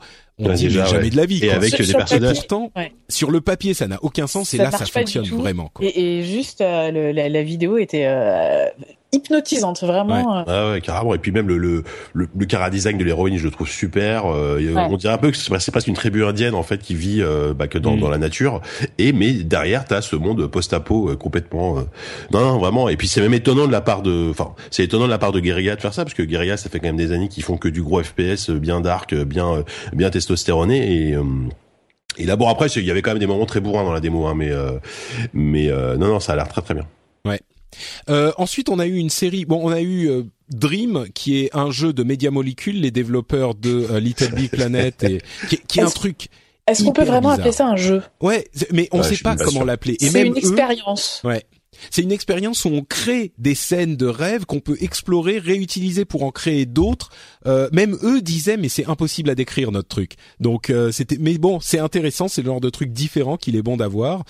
Euh, Firewatch. Juste, juste euh, là-dessus, euh, le, le, truc que j'ai pas compris, c'est qu'il te, il te montrait avec la manette PS4 comment est-ce que tu pouvais créer les éléments de ton rêve, etc. Mmh. Sculpté presque. Ouais, ouais c'est ça. Et à aucun moment ils n'ont utilisé le touchpad central. Mmh qui peut qui, qui enfin qui pour le coup est l'outil parfait pour ce genre de truc. Du coup, j'étais assez étonné. Je t'avoue que ce touchpad, euh, c'était un peu euh, l'erreur à la Kinect, genre on sort sur la vague du, du touch gaming et euh, mm. donc on va mettre un touchpad et au final, enfin moi j'ai beaucoup de jeux sur PS4, personne, ne l'utilise pour quoi que ce soit d'intéressant. Mm. Euh, Firewatch qu'on a revu, qu'on avait déjà vu, qui est un jeu d'exploration un peu bizarre où on a un contact permanent par Tokiwoki avec une autre personne et l'interaction, le jeu d'acteur qui moi dans les dans les jeux de ce type me plaît toujours énormément. Ça avait l'air hyper bien écrit, donc j'ai été assez enthousiaste. Euh, on a eu une série de jeux où euh, le contenu serait meilleur sur PlayStation euh, PlayStation 4. On a eu Destiny, c'était déjà le cas avant, l'extension qui sera disponible le 15 septembre, qui s'appelle The Taken King, euh, qui qui aura plus de contenu sur PlayStation. Assassin's Creed, on aura des missions exclusives sur PlayStation. On a aussi Batman avec des missions exclusives sur PlayStation. Hitman, c'est je dis pas de bêtises, hein. Hitman aussi avec des missions exclusives sur PlayStation, si je ne m'abuse. Là, je suis pas 100% sûr. Je crois bien. Faut qu'on vérifie, ouais. Mais... Euh, et euh, une grosse annonce pour les fans de, de Call of Duty, euh, c'est le fait que toutes les, cartes supplémentaires arriveront d'abord sur PlayStation 4. Euh, euh, ils ont appelé la PlayStation 4 la nouvelle maison de Call of Duty. Alors c'est assez important parce que Call of Duty est un énorme jeu euh, chaque année. Ils ont fait une démo du mode 4 player co-op. Euh, on a l'impression, vous allez me dire si, si je me trompe, mais on a l'impression que Sony a un petit peu essayé de compenser l'absence de gros jeux pour cette année. Il y a vraiment pas de, de gros jeux à attendre exclusifs cette année pour Sony euh, par le fait d'avoir du contenu exclusif sur un petit peu tous les jeux euh, multiplateformes qui sortent. Je ne sais pas si ça, si c'est vraiment la réponse qu'attendaient les joueurs, mais bah oui, euh, clairement, euh, finalement, quand, quand, tu regardes bien, même s'il y a beaucoup de jeux qui ont l'air très cool chez Sony, euh, à, à, quoi tu joues à la fin de l'année Bah pas grand chose. Enfin, en tout cas, en jeu exclusif. Et, et mais par contre, c'est vrai que le, le, enfin, c'est hyper symptomatique parce que quand même, dans, dans, les, dans les années précédentes, c'était à la, à la conférence Microsoft qu'on voyait Call of Duty. Là, pour la première fois, on la voit à la conf Sony, ce qui montre quand même qu'il y a une sorte de domination générale du marché par Sony. Bah, pareil, pendant la conf Electronic Arts, la, la démo de Battlefront était faite sur PS4. Euh, il y a il y a il y a un truc hein, qui qui qui, qui s'est clairement euh, qui, qui s'est clairement passé quoi. C'est le premier truc que je me suis dit quand j'ai vu euh, quand j'ai vu Call of euh, chez Sony, je me suis dit ah les règles du jeu ont changé là mm. et Sony le, le fait savoir quoi. Mm, c'est ça. Maintenant c'est nous les premiers. Ouais, ouais, ouais, c'est vrai. Euh, on avait, bon, évidemment, euh, la démo d'Uncharted 4 qui était, euh, comme on peut s'en douter, euh, assez impressionnante. Hein. Mmh. Euh, ce qui me plaît toujours le plus dans Uncharted, c'est comme je le disais pour Firewatch, l'écriture. C'est marrant, c'est bien écrit, c'est distrayant, c'est impressionnant parce que cette poursuite en voiture, enfin l'interaction avec l'environnement est dingue. c'est vraiment une évolution de The Last of Us pour le studio Naughty Dog qui développe ces deux jeux. une évolution des systèmes de The Last of Us où l'interaction avec l'environnement est vraiment encore plus poussée que dans ce dernier jeu on a euh, des interactions avec les passants, ils, ils passent entre eux, ils se décalent, il dit ah excusez-moi quand il arrive à côté, il les pousse un peu. Avec les ennemis, euh, presque toutes les mises à mort sont faites avec de l'environnement. Euh, quand il passe d'une couverture à l'autre, il bouge un petit peu. Il y a un environnement hyper destructible. avec les armes, ça se sent pas mal. et puis cette poursuite en voiture incroyable sur cette descente de, de pente dans une ville à Madagascar qui ne s'arrête pas avec des blagues en permanence entre Drake et Nathan et Sully qui est super drôle. Euh, moi, ça m'a vraiment convaincu. Ça mmh. sera euh, premier euh, trimestre 2000, 2016, si je ne m'abuse. Le, le, premier, franchement, c'est vrai qu'il n'y a pas grand-chose, mais il y a même rien pour la fin de l'année. Mais dès début 2016, on a pas mal de choses avec évidemment Uncharted, Street Fighter 5 qui pour moi est assez important. On a eu la présentation de Birdie et Camille, deux nouveaux personnages, et il y aura une bêta, une, une bêta qui va commencer dès le 23 juillet, une bêta de 5 jours euh, qui sera disponible Euh, non, je ne réponds pas, je fais une émission euh, qui sera disponible pour les gens qui auront précommandé le jeu. Cinq jours, ça me paraît un petit peu léger, mais bon, il y a des vrais fans qui le feront peut-être. Enfin, il y a des choses qui arrivent en 2016, mais euh, bon, c'est c'est pas, c'est sûr que c'est pas 2015. Et euh, Microsoft a clairement le, le, la fin de l'année avec la Xbox pour 2015. Ouais. Euh, ben, Ouais, des, des choses donc, euh, ce que vous avez retenu, ce qui vous a plu de de, bah, euh, de cette ben, console. on, on- ce qui est marrant, c'est que euh, je sais pas si tu gardes pour la fin, mais tu n'as pas évoqué quand même le, le, le tremblement de terre absent euh, Shenmue. Ah oui, non, bien sûr, mais oui, Ouais, quand même, je- c'était quand on parle chose. de fan service, Enfin, il met oui. Shenmue, c'était incroyable. C'est-à-dire qu'en Ouais. fait, en, en fait, C'est dé- une déjà, belle dé- toute hôtel. Ouais, dé- déjà de base, avant cette conférence, il y avait trois grosses rumeurs, euh, des trucs les plus improbables qu'on attend depuis des années qui arrivent jamais, donc The Last Guardian, Shenmue 3 et euh, le, le remake de FF7. Et là, Sony les a balancés les, les trois. Donc de ce Ouais, point de vue-là, il faut vraiment prendre la mesure pour les gens qui ne suivent pas le, le jeu ouais, vidéo de- depuis aussi longtemps. de faire ça quoi. c'est les Arlésiennes, les trois Arlésiennes dont on entend parler en permanence. La seule autre qui pourrait faire concurrence, c'est Half-Life 3. Mais euh, Voilà, Half-Life c'est 3, c'est la seule. C'est les ça. Trois gros trucs que les joueurs passionnés attendent, mais comme le Messi vraiment. Mais Et moi, je, je crois que j'avais jamais vu ça encore jusqu'à présent dans, dans une conférence euh, constructeur, c'est que, que que ce genre de truc arrive. Euh, après, euh, faut relativiser, c'est-à-dire que euh, le, qui- enfin le Shenmue, c'est c'est la première fois qu'on voit quand même un, un constructeur comme Sony euh, qui arrive sur scène, qui dit on va lancer un kick, enfin on vous propose de lancer un Kickstarter pour Shenmue 3. Euh, en gros, ils prennent, ils ils l'ont dit, hein, ils prennent la température, et ils récoltent 2 millions, 2 millions, ce qui est le budget d'à peine une cinématique euh, a priori sur ce que, cou- ce que sur ce que coûtera vraiment le jeu.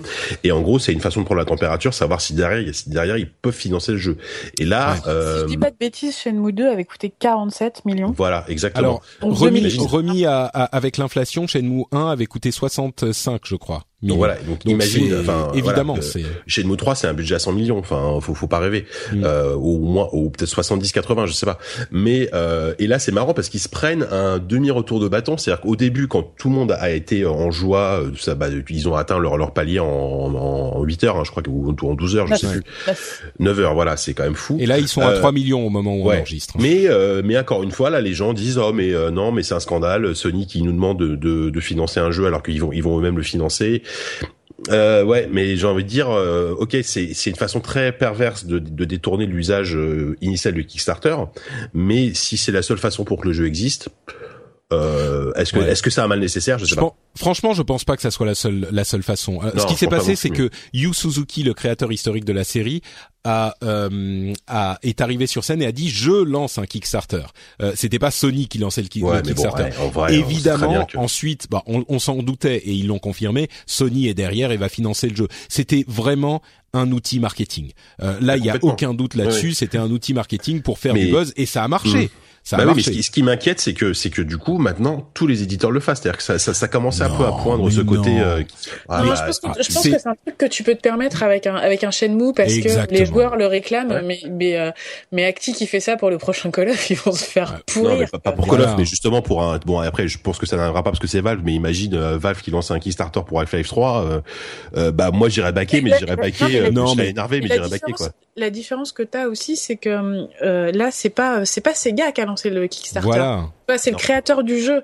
Mm. Donc c'est c'est c'est l'individu qui porte la vision créative. C'est pas le c'est pas le Non, mais- studio. Ouais, mais De- non, non, mais moi, je Shenmue, je Shenmue, c'est un jeu qui est dans les limbes là. C'est un jeu qui était développé par Sega à l'époque effectivement, euh, qui n'est qui n'a plus de maison. Euh, Sega, euh, enfin on sait ce qu'ils sont devenus. Euh, on a, c'est un jeu qui a- qui n'aurait jamais dû être fait, qui a même pas de de, de développeur ou de de de, de publisher derrière, Mm. de d'éditeur derrière. Donc c'est une situation, je pense, assez unique. Euh, c'est pas qu'on va voir tout le temps. J'ai entendu de- des gens dire ça. Disons que ça me met pas hyper à l'aise non plus. C'est un petit peu artificiel, mais Kickstarter, comme pour euh, Bloodstained la, la dernière au dernier épisode, ce que je disais, c'est que Aujourd'hui, les gens savent de quoi il s'agit Kickstarter. Ils connaissent le système. Personne n'est en train d'être trompé dans l'histoire. On n'est pas en train de vendre un truc dont on ne, dont on n'est pas au courant. On n'est pas enfin en train de faire des promesses. Ah, mais ça, Tout le monde sait, tu vois. Mais Non, mais je, je- enfin, je trouve que cl- clairement, mais moi je suis entièrement d'accord. Enfin, je veux dire, les gens qui commencent à crier mais qui back derrière, bah si ça vous plaît pas, vous vous, vous soutenez pas. Tu Voilà, vois, on- Si- on n'oblige pas, personne vous- à rien, On n'oblige personne. Donc non, non, mais ça, je suis entièrement d'accord. Après, c'est vrai que c'est euh, c'est encore une fois un moment euh, historique parce que on n'avait pas vu, on n'avait jamais vu ça encore. Un Kickstarter Ouais, lancé sur une, une conférence Sony, un E3, Mm. une Ouais, conférence constructeur, c'est euh, c'est quand même quelque chose. Après, pour Shenmue 3, évidemment, euh, c'est encore plus euh, emblématique, quoi. je pense que c'est vraiment effectivement si n'importe qui d'autre, il y a, y a quelques jeux comme ça où c'est possible. Et si n'importe qui d'autre fait un truc comme ça, ils vont se prendre euh, une volée de bois vert sévère. Quoi. Donc je, je pense pas que ça soit un danger euh, que ça se passe comme ça. je, je, faut, faut voir, faut voir. Hmm. Euh, euh, ouais, vas-y. Donc non, je, bah, je disais moi, moi juste donc si ma bah, honnêtement moi euh, j'ai clairement préféré la, la conf Sony, la conf Microsoft parce que je suis plus sensible en général aux licences Sony en plus. Euh, Uncharted m'a vraiment emballé. Enfin moi moi, moi j'adore ce côté pulp euh, hyper euh, voilà c'est vraiment le, film d'aventure euh, euh, en jeu vidéo et c'est hyper techniquement c'est hyper ah, impressionnant. Et ce qui est, ce qui est comment il s'appelle Indiana Jones quoi. C'est bah complètement. Et ce qui est assez bien c'est que là on a vu dans cette notamment dans cette ils, ils, avaient dit qu'ils voulaient faire des niveaux plus ouverts déjà et là on a vu dans cette course poursuite où clairement c'est l'impression que ça donne qu'il y avait quand même plein plein de chemins alternatifs qu'on pouvait prendre pour arriver donc c'est un truc semi-ouvert quoi. Et ça, ça. Moi, moi ça, j'y crois pas trop. Peut-être, bah, mais c'est quand même les spécialistes du. Euh, je te donne l'impression que tu fais ce que tu veux et en fait, il y a un chemin ou deux à la limite. Oui, oui exactement. Non, je suis pas en train de dire que ce sera un monde ouvert. C'est qu'il y aura cette illusion de liberté qui sera euh, un peu plus, forte. Ouais. ouais. plus forte, comme dans un Batman Arkham par exemple, où finalement, euh, surtout le premier, où euh, voilà, c'était pas un monde ouvert non plus quoi. Mm. Euh, donc ça, c'est c'est vraiment très très bien. Il y a eu pas mal de, il y a eu, je crois une petite, il y a une petite dizaine de, de jeux en, en réalité virtuelle qui ont été vaguement euh, et vaguement. Ouais, euh, alors alors ça, en fait, annoncé, euh. le, le, le, grand absent de la conférence, c'était Morpheus. Euh, ils n'en ont pas parlé. Ils ont parlé un tout petit peu de, de Riggs très rapidement, sans même montrer les images, qui est un jeu de combat FPS de, de mech, en fait, de mecha, de grands mmh. robots en deux contre deux. mais c'est le seul moment où ils en ont parlé. Il y a des jeux qui sont présentés à euh, à le 3 mais euh, ils n'ont pas été présentés dans la dans la conférence. Et ça à mon sens c'était une grosse surprise parce qu'on n'a pas vu du tout de réalité virtuelle. Je sais plus si j'en parlais en début d'émission mais euh, la réalité virtuelle c'est pas pour tout de suite. Il va y avoir le, matériel qui va sortir. Ouais on en a parlé. Donc euh, ça c'était une confirmation. Bah le fait qu'il n'y ait pas du tout de Morpheus ils sont pas prêts les gars mais pas du tout. Donc euh, hmm. ça sera 2016 fin 2016 à mon avis au minimum que ça va commencer à chauffer un tout petit peu. Ouais. mais Hmm? On, parle du truc qui a fait euh, trembler le monde du jeu vidéo sur ses bases. Euh, le fait où, là, de quoi tu vas parler? Bah, le fait qu'il y aura un pack exclusif, exclusif euh, Star Wars euh, Disney Infinity 3 sur X, sur sur ah sur oui, c'est vrai. ouais. C'est fou. C'est pas, oui, bon, c'est pas, c'est pas pour moi, mais je comprends effectivement. Non, mais en fait, pour moi, ce que j'ai vu euh, avec cette annonce, c'est encore une autre, euh, ouais, un petit peu de contenu exclusif. Ouais. Mais c'est, c'est ça, c'est encore une façon de, de dire, mmh, mmh, c'est nous mmh. qui dominons le marché et, ah et on a Activision avec nous, quoi. Après, alors, vas-y, euh, non, vas-y, vas-y, Patrick, vas-y. Euh, non, bah moi je voulais commencer à conclure, donc. Euh... Oui, bah justement, moi, moi, ce, ce que je voulais peut-être dire, c'est que, ce qu'il y a, en fait, quand, quand on regarde euh, de manière très objective, euh, Microsoft, ils ont du concret pour la fin de l'année. Ils ont, euh, ils ont Forza, ils ont, euh, ils ont Halo, euh, ils ont des bons jeux. Ils ont Tomb Raider, ils ont des, clairement, des indés, ouais ceux qu'on entre guillemets qu'on gagné le 3 ne serait-ce qu'en en termes de on vous vend du rêve bah c'est Sony quoi. Enfin là il y a pas il y a pas mm. photo quoi. Même si ils ont ils ont ils ont un line-up beaucoup moins intéressant là dans pour les six mois à venir euh, rien qu'avec le, le, le, triptyque bon Shenmue FF7 euh, euh, The Last Guardian qui sont très certainement des jeux qu'on verra peut-être en dans trois ans hein, faut pas rêver quoi. Euh, je trouve qu'ils ont euh, ils ont malheureusement une fois de plus comme l'année dernière ils ont un peu près largement pris le dessus sur Microsoft. Euh, alors que en plus Microsoft est loin de démériter quoi. Ils ont ils ont ils ont fait une conf intéressante, qu'ils ont des bons jeux, euh, mais mais mais j'ai l'impression que Sony une fois de plus, euh, ouais, mm. surtout que cette année Nintendo était vraiment euh, vraiment à la ramasse. Donc là, euh, j'imagine que dans je sais pas comment ça se passe sur place dans le salon, mais je pense qu'on enfin on parle que de on parle que des annonces de Sony quoi. Bah disons que c'est vraiment injuste. Hein. C'est c'est une situation très difficile dans laquelle est Microsoft parce que il y a effectivement euh, une, une vraie, un vrai line-up pour la fin de l'année. Enfin, un vrai line-up en même temps, c'est Tomb Raider et Halo avec euh, quelques jeux et Forza. Et Forza, oui, t'as raison. Même s'il est un peu moins grand public, mais tout à fait, oui, oui, t'as tout à fait raison. Mm. Mais il y a aussi euh, des jeux exclus sur console qui vont arriver ensuite. On, on, on, en a parlé, Tacoma, Beyond Eyes, Cuphead, c'est des petits jeux, mais c'est quand même des jeux qui comptent. mais ce que ce que j'ai pas vu, c'est ce qui vient après en fait. Il y a Gears 4 à la fin de l'année, mais mine de rien, oui, euh, c'est tout à fait vrai. Et on en a beaucoup parlé là encore sur Twitter et ailleurs. Euh, j'ai fait un petit sondage sur Google Plus et on en a parlé dans les commentaires là aussi. Et ce que j'avais pas tout à fait vu, et c'est ce que m'ont dit beaucoup de joueurs, c'est que pour 2015, tout à fait, c'est Microsoft qui a le le, le, vrai line-up. Mais le, le, premier trimestre 2016 est pas si loin derrière la fin de 2015. Et là, on a des choses effectivement intéressantes chez Sony. Euh, on a euh, bah, Uncharted qui est un énorme morceau euh, du côté de Sony, aussi gros qu'Halo, même peut-être plus. on a Street Fighter 5 qui mine de rien, bon peut-être que c'est particulier pour moi, mais c'est le cas.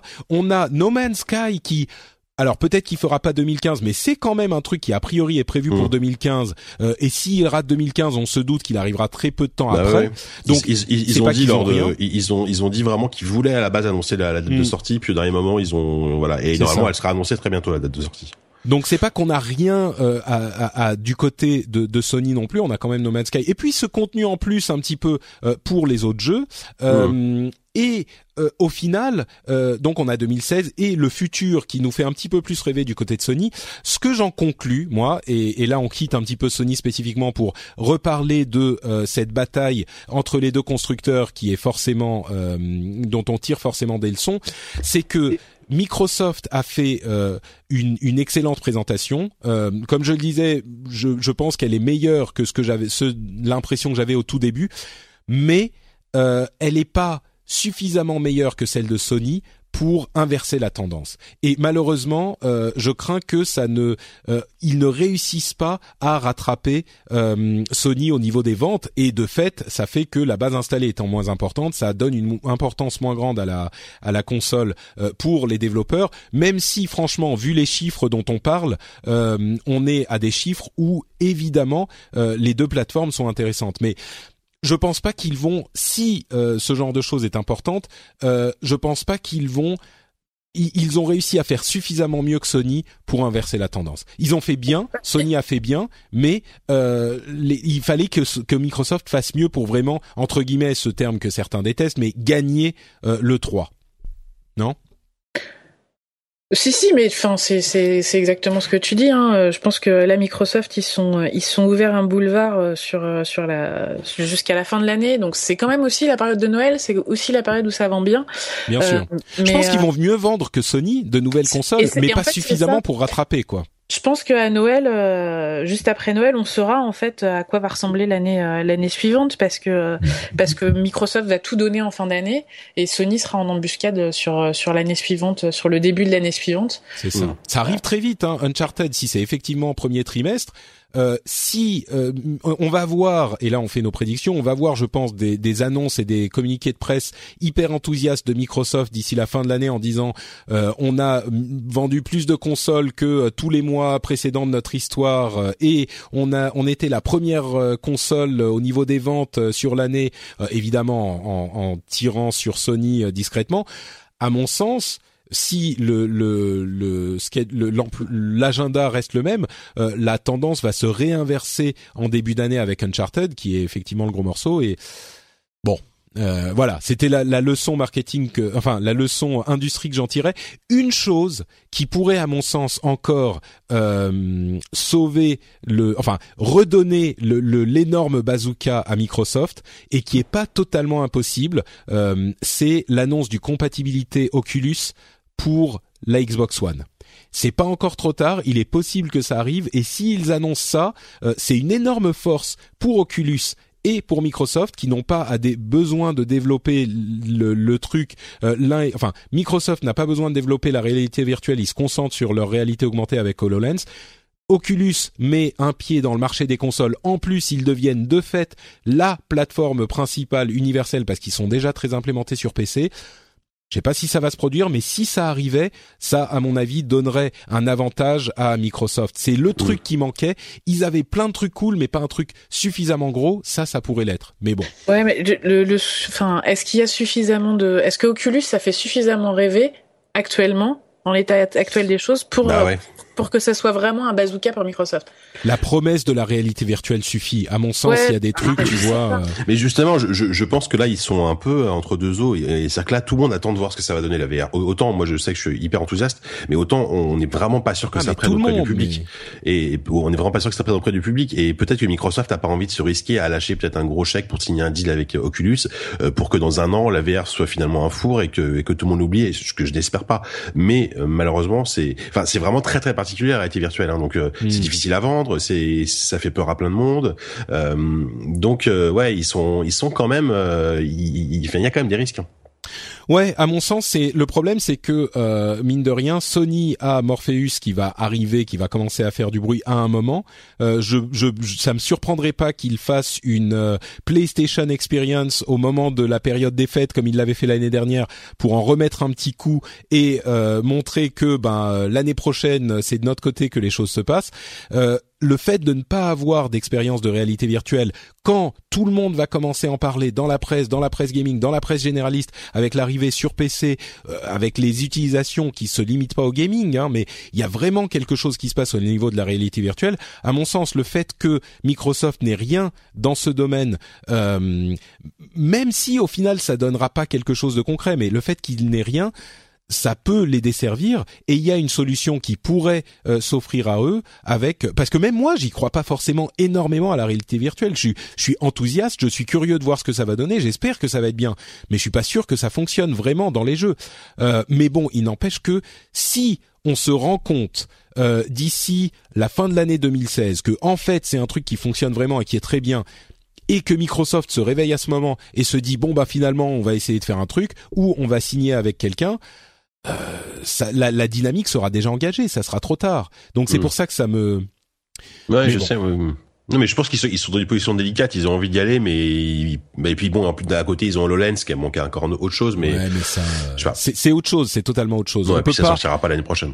Voilà, et c'est c'est une machine qui est un ordinateur indépendant qui va coûter beaucoup plus cher parce qu'il y a c'est branché à rien HoloLens. C'est l'écran, l'ordinateur, les capteurs, il y a tout. Mm. Donc euh, non et à mon sens et en plus moi j'y crois encore moins mais c'est encore autre mm. chose et ça sera pas ça va pas arriver on sait pas quand ça arrive mais a priori c'est pas avant deux trois ans quoi. Ouais, c'est Donc euh, Bon, bref, voilà pour notre analyse. Euh, quelques mm. mots pour conclure ces, ces, ces discussions sur des conférences sur quelque bah, chose. je t'en prie. Bah moi je compte acheter une PS4 en début d'année prochaine. Donc j'ai envie de dire Sony a fait a fait le job quoi. D'accord. Euh... Et euh, bah moi globalement je suis je trouve que c'était un bon E3 euh, il y a eu euh, il y a pas eu enfin il y a eu des confs ratés hein mais globalement moi ce que enfin par rapport à moi en tant que joueur vraiment j'ai été hyper satisfait de, de, de, plein de choses qui m'attirent beaucoup que ce soit des, des des suites ou des nouvelles licences qui vraiment qui me surprennent vraiment. Donc ça c'est vraiment bien. Et et pareil bon je suis c'est vrai que je suis là je suis actuellement un joueur plus Sony mais je suis quand même content enfin même si finalement je jouerai pas grand chose sur, sur ma PlayStation 4 à la fin de l'année euh, je suis content d'en avoir une pour l'année prochaine parce que parce que ça risque d'être assez fou quoi. Euh, là-dessus. Et puis bon, mais mine de rien, je pense que euh, je, je, je me prendrai peut-être une Xbox pour jouer à Tomb Raider. Je sais pas. J'avoue que j'hésite beaucoup, mais Tomb Raider me fait beaucoup beaucoup de beaucoup de deuil. Quoi. Moi, moi, comme je le dis depuis longtemps, euh, Tomb Raider, de toute façon, je, je veux une Xbox quoi qu'il arrive parce que mm. je, je, veux toutes les plateformes, mais c'est Tomb Raider qui va me faire euh, tirer le truc. Et en plus, euh, euh Halo que que je veux essayer, je pense que là, comme il n'y a pas eu de réduction de prix, enfin, il y a eu une petite réduction de prix aux US, mais il n'y a pas eu de nouveau modèle. Bah, c'est bon, je vais prendre celle-là, je vais prendre la Xbox, ça va arriver. et puis la, la rétrocompatibilité est cool aussi parce que du coup, j'ai des jeux auxquels je pourrais jouer aussi sur sur. Moi, je les ai comme une bah ouais, ouais. Mais euh, et puis il y a cette histoire, comme j'en parlais, du Xbox euh, Live Gold. Euh, donc oui, là c'est c'est c'est sûr que la Xbox va rentrer dans mon dans ma maison euh, cette euh, cette année. Qu'est-ce que je voulais dire? Je voulais dire un truc aussi. Et là pour le coup, c'est juste pour dire, c'est c'était j'ai vraiment l'impression que c'est vraiment le 3 de Microsoft et Sony quoi. Finalement, les éditeurs sont passés relativement inaperçus. Peut-être sauf Bethesda qui a quand même fait très fort et je trouve pour aussi, une première conf qui est et puis voilà qui a, qui a, juste un Fallout qui sort dans 5 mm. mois, euh, ça va. Euh, je voulais, ouais, je voulais dire, euh, je voulais dire, quand tu dis il y a rien à jouer sur la PlayStation, moi il y a mine de rien, il y a plusieurs jeux sur lesquels auxquels je vais jouer sur PlayStation. euh, parce que oui, Destiny, euh, bah moi j'y joue sur PlayStation, j'aime beaucoup le jeu, Oui. il y a des trucs en plus. Euh, Batman que j'attends comme le Messi, euh, bah pareil, il y a des trucs en plus. Donc il y a quand même, quand on dit ils ont rien ou ils ont quelque chose, faut pas oublier qu'il y a toute cette euh, immense océan de jeux qui sont partout de toute façon. Donc Mhm. et ça joue aussi dans le le, le fait que les jeux gens veulent euh, des nouvelles consoles. Donc euh, pardon d'Irène. Mais euh, non, c'est pour revenir euh, sur ce que disait euh, J.K., le fait que les, les, les éditeurs sont, sont un peu en retrait euh, cette année. Je pense que ça vient aussi du fait que bah on est quand même dans une industrie qui fait plus tellement de nouvelles euh, de nouvelles euh, franchises et que Ah, bah, les nouvelles les nouvelles franchises cette année, elles étaient plutôt du côté des constructeurs. Hmm. Ouais, peut-être. Et, et, et du coup, euh, voilà, le, et, Ouais. on- et, et, et, et ça, ça, ça permet pas aux éditeurs de se mettre en avant parce que le, parce que la nouveauté, elle est plutôt du côté constructeur. C'est vrai qu'il y a eu pas mal de reboots quand même. Euh, quand on dit nouvelle, genre Hitman, c'est un reboot. Enfin, d'un autre, Bah côté- ouais. mais tu vois, mais tu vois, euh, euh, For Honor par exemple, c'est une nouvelle franchise, un nouveau type de jeu, un truc intéressant. Et moi, ça m'a vraiment impressionné, quoi. Bah oui, mais il y a, Euh, y a pas de date, il y a pas de. ah oui, non, c'est sûr, c'est Ah. sûr, oui. Mais mais The Division, par exemple, c'est une nouvelle franchise. euh, tu vois, il y en a quand même. euh, Ça avait déjà été annoncé The Division, mais oui. Oui, Mais oui, c'est vrai. C'est que The Division, ça fait tellement, ça fait, enfin, ça Oui, fait ça fait un certain qu'on l'attend et du coup, il a plus euh, cet aspect euh, frais. Puis ça reste quand même un Tom. Clancy, quoi. Ouais, ouais, ouais. Euh, bon, en, en conclusion, moi, ce que je dirais, c'est que euh, effectivement, on a euh, Microsoft et Sony qui étaient beaucoup plus présents. On n'avait même pas de conférence euh, Activision d'ailleurs cette année, euh, beaucoup plus présents que les autres, mais quand même Bethesda qui tire son épingle du jeu énormément. Euh, moi, je trouve qu'ils ont fait un E3 fantastique. Si je dois choisir la conférence qui m'a le plus plu, je dirais quand même Sony pour le rêve, parce qu'il y a des trucs moi qui me qui, qui ont mon cœur, genre Uncharted. Euh, c'est, je crois, mon jeu préféré de, de l'histoire. Euh, et bon, j'ai, aimé des trucs chez Microsoft aussi, mais un peu moins. Et puis Bethesda, qui m'a fait découvrir mon amour pour Bethesda en fait. Donc euh, vraiment, ils ont tiré leur, leur épingle du jeu très très bien. Avant de conclure, j'aimerais vous demander s'il y a un jeu ou un truc qui soit concret, sortir dans un mois, deux mois, six mois, un an, dix ans, jamais. Quel est le truc qui vous a le plus plu dans cette dans cette E3 euh, Bah tiens, euh, JK. Euh, il y, a il y a eu beaucoup de choses qui m'ont vraiment beaucoup plu. Euh, en termes de hype pure et, euh, de- et de concret. Je vais dire, euh, je vais dire Star Wars Battlefront. euh, qui vraiment là euh, dans dans dans un dans, dans un avenir proche voilà. Et euh, j'ai très très très hâte de voir euh, vraiment d'en savoir plus sur Horizon. Hmm, ouais, ouais, voilà c'est les deux les deux jeux que je retiendrai Les les mais dinosaures. deux c'est difficile les- d'en retenir que deux hein. il y a aussi Uncharted il y a aussi euh, Non non, euh, mais j'ai dit plein, j'ai quoi. dit Mais bon, un, oui, tu voilà, m'en as déjà voilà, donné bon. deux. j'en ai déjà Donc, donné deux c'est bon D'accord. Euh, Diraen. Bah, Moi, je vais pas être très très originale, mais je suis une fan euh, vraiment de, de Veda. Donc, euh, quand j'ai vu la, la- le début de la bande-annonce de, de The, Last Guardian, The Last Guardian, euh, je- j'ai cru que j'allais pleurer. Euh, et ils ont vraiment vraiment intérêt à le sortir cette année parce que, enfin, là, en L'année 2016, prochaine. ouais. Hmm. parce que parce que parce que maintenant il y en a marre, quoi. D'accord, très bien. Et pour ma part, euh, je dis, j'aurais dit euh, Horizon Zero Dawn, qui m'a vraiment séduit, vraiment. Mais bon, c'est, on sait, hein, c'est sur un trailer, ça se trouve, ça sera pourri, mais c'est juste là, c'est le moment rêve. Euh, donc Horizon Zero Dawn, qui est- dont je veux savoir plus. Mais puisque tu l'as déjà dit dans ton multiple multiple truc, euh, je dirais For Honor, qui m'a intrigué euh, et qui était une surprise, qui est sortie un petit peu de nulle part. Euh, si je ne choisis pas, bon, les attendus genre Uncharted, euh, Tomb Raider, tout ça, For Honor serait le truc dont euh, là aussi je suis un petit peu euh, curieux d'en savoir plus. Eh ben, messieurs dames, c'était une émission, un épisode Ah bien oui. dodu. On Ouais. a réussi à, à- à faire quand même la moitié de la longueur euh, de- du futur épisode de ZQSD euh, que vous enregistrerez bientôt, je suis sûr. Euh, je sais pas si on fera un truc sur euh, retour sur le 3. On en parlera Ah oui. peut-être un peu, mais on fera pas que ça parce qu'on on en a parlé là il y a, il y a un mois. On a fait un live de, de, de 11 heures là, peut-être pas 11 heures, mais Absolument épique. bien bien violent. Donc euh, on fera, on va peut-être, euh, on verra. D'accord. Bon bah écoute, euh, de- dis-moi euh, où on peut vous retrouver si euh, vous avez, si vous voulez voir un petit peu plus de choses de, de la part de Bah donc toujours euh, donc le podcast euh, ZQSD sur zqsd.fr euh, sur iTunes sur sur même sur Deezer aujourd'hui. on parle de jeux PC mais pas que de temps en temps. On a fait justement dans le dernier numéro une, une petite rétrospective de ce qu'il y avait à le 395 puisque ça, ça, fait 20 ans que le 3 existe. Donc c'est rigolo parce qu'on a parlé de plein de jeux qui sont jamais sortis finalement. voilà donc prochain numéro on, on, en fait deux par mois mais là vu qu'on a fait un live je pense que le prochain numéro sera plutôt fin juin début juillet. voilà et puis on pouvait nous vous pouvez nous soutenir sur Patreon également. Euh, on a lancé un Patreon qui marche de mieux en mieux, on est très content. Euh, et, euh, et, voilà, quant à moi, c'est euh, JK Loret sur Twitter, JK L A U R E T. Très bien. Entre parenthèses, allez voir la vidéo de Shenmue 2, c'est de Shenmue 3 de Kickstarter, c'est la pire vidéo de l'histoire. Affreuse avec un ah doublage improbable. Ignoble, c'est honteux. Là pour le coup, c'est vraiment honteux. Ouais, ouais, c'est honteux. Euh, oui, Diraen, où est-ce qu'on te retrouve Alors, on me retrouve sur euh, Twitter euh, à Diraen. Magnifique. Euh, de temps en temps sur le blog, même si en ce moment il y a plus de travail et moins d'articles. euh... Non, mais travail, c'est bien, c'est bien. On veut des, des, des, bonnes traductions sur les jeux Ubisoft, donc euh, on ouais, veut puis, pas. puis j'ai prévu de faire un article sur, euh, sur la localisation et l'état de la localisation française euh, actuellement dans les jeux pour la rentrée. Donc j'espère que j'aurai le temps de faire ça cet été. Super. Mais voilà, et donc on peut me retrouver là et là. Et juste parce que j'ai pas beaucoup de choses à dire, je viens de voir passer un tweet hilarant sur le compte de JV Le Mag. apparemment, on a déjà 5000 signataires pour une, péta une pétition qui demande l'annulation du spin-off de Metroid Prime. Définitivement, la presse de Nintendo. Ah ouais, la, la, chez Nintendo, il va y avoir des seppuku euh, dans les bureaux. Quoi. Bon, bah merci à tous les deux. Vraiment, ça m'a fait plaisir euh, de couvrir cette euh, bah, cette E3 avec vous. C'était vraiment sympa et, et comme je pense qu'il a tenu ses promesses dans les deux sens. C'était intéressant, excitant, décevant, euh, mais les émotions en tout cas ont été fortes.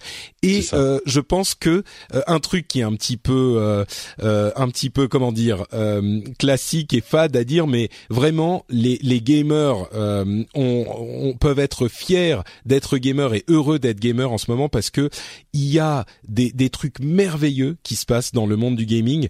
Et euh, on a eu tellement de belles choses qu'on a vues euh, à cette E3 que euh, il y a je reprends à mon compte la maxime de, de Xbox.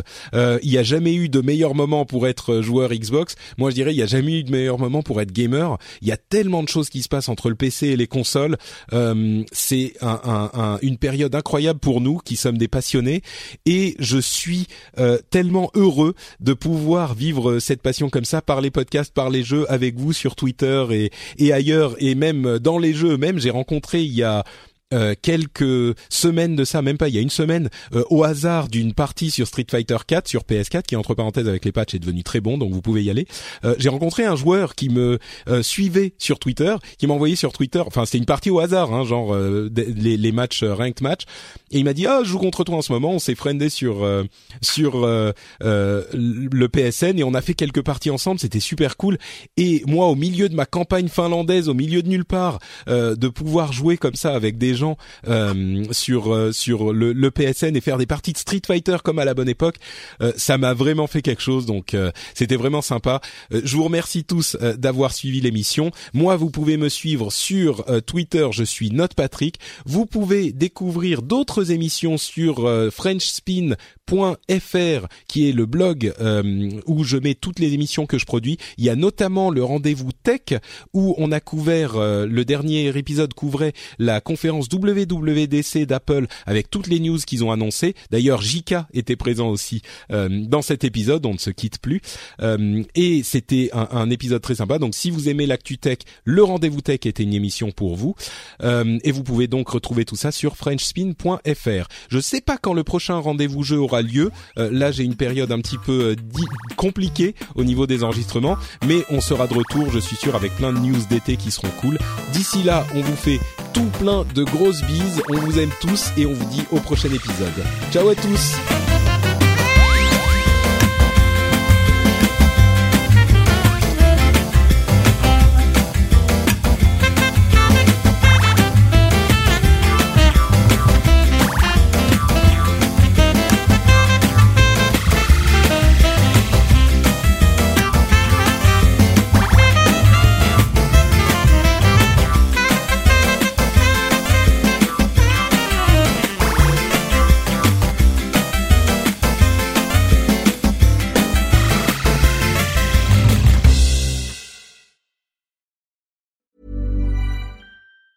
Hi, I'm Daniel, founder of Pretty Litter. Did you know cats tend to hide symptoms of sickness and pain? I learned this the hard way after losing my cat, Gingy. So I created Pretty Litter, a health monitoring litter that helps detect early signs of illness by changing colors, saving you money and potentially your cat's life. Pretty Litter is veterinarian developed, and it's the easiest way to keep tabs on your fur baby's health right at home. Go to prettylitter.com and use code ACAST for 20% off your first order and a free cat toy. Terms and conditions apply. See site for details. Planning for your next trip? Elevate your travel style with Quince. Quince has all the jet setting essentials you'll want for your next getaway, like European linen, premium luggage options, buttery soft Italian leather bags, and so much more. And is all priced at 50 to 80% less than similar brands. Plus, Quince only works with factories that use safe and ethical manufacturing practices. Pack your bags with high-quality essentials you'll be wearing for vacations to come with Quince. Go to quince.com slash pack for free shipping and 365-day returns.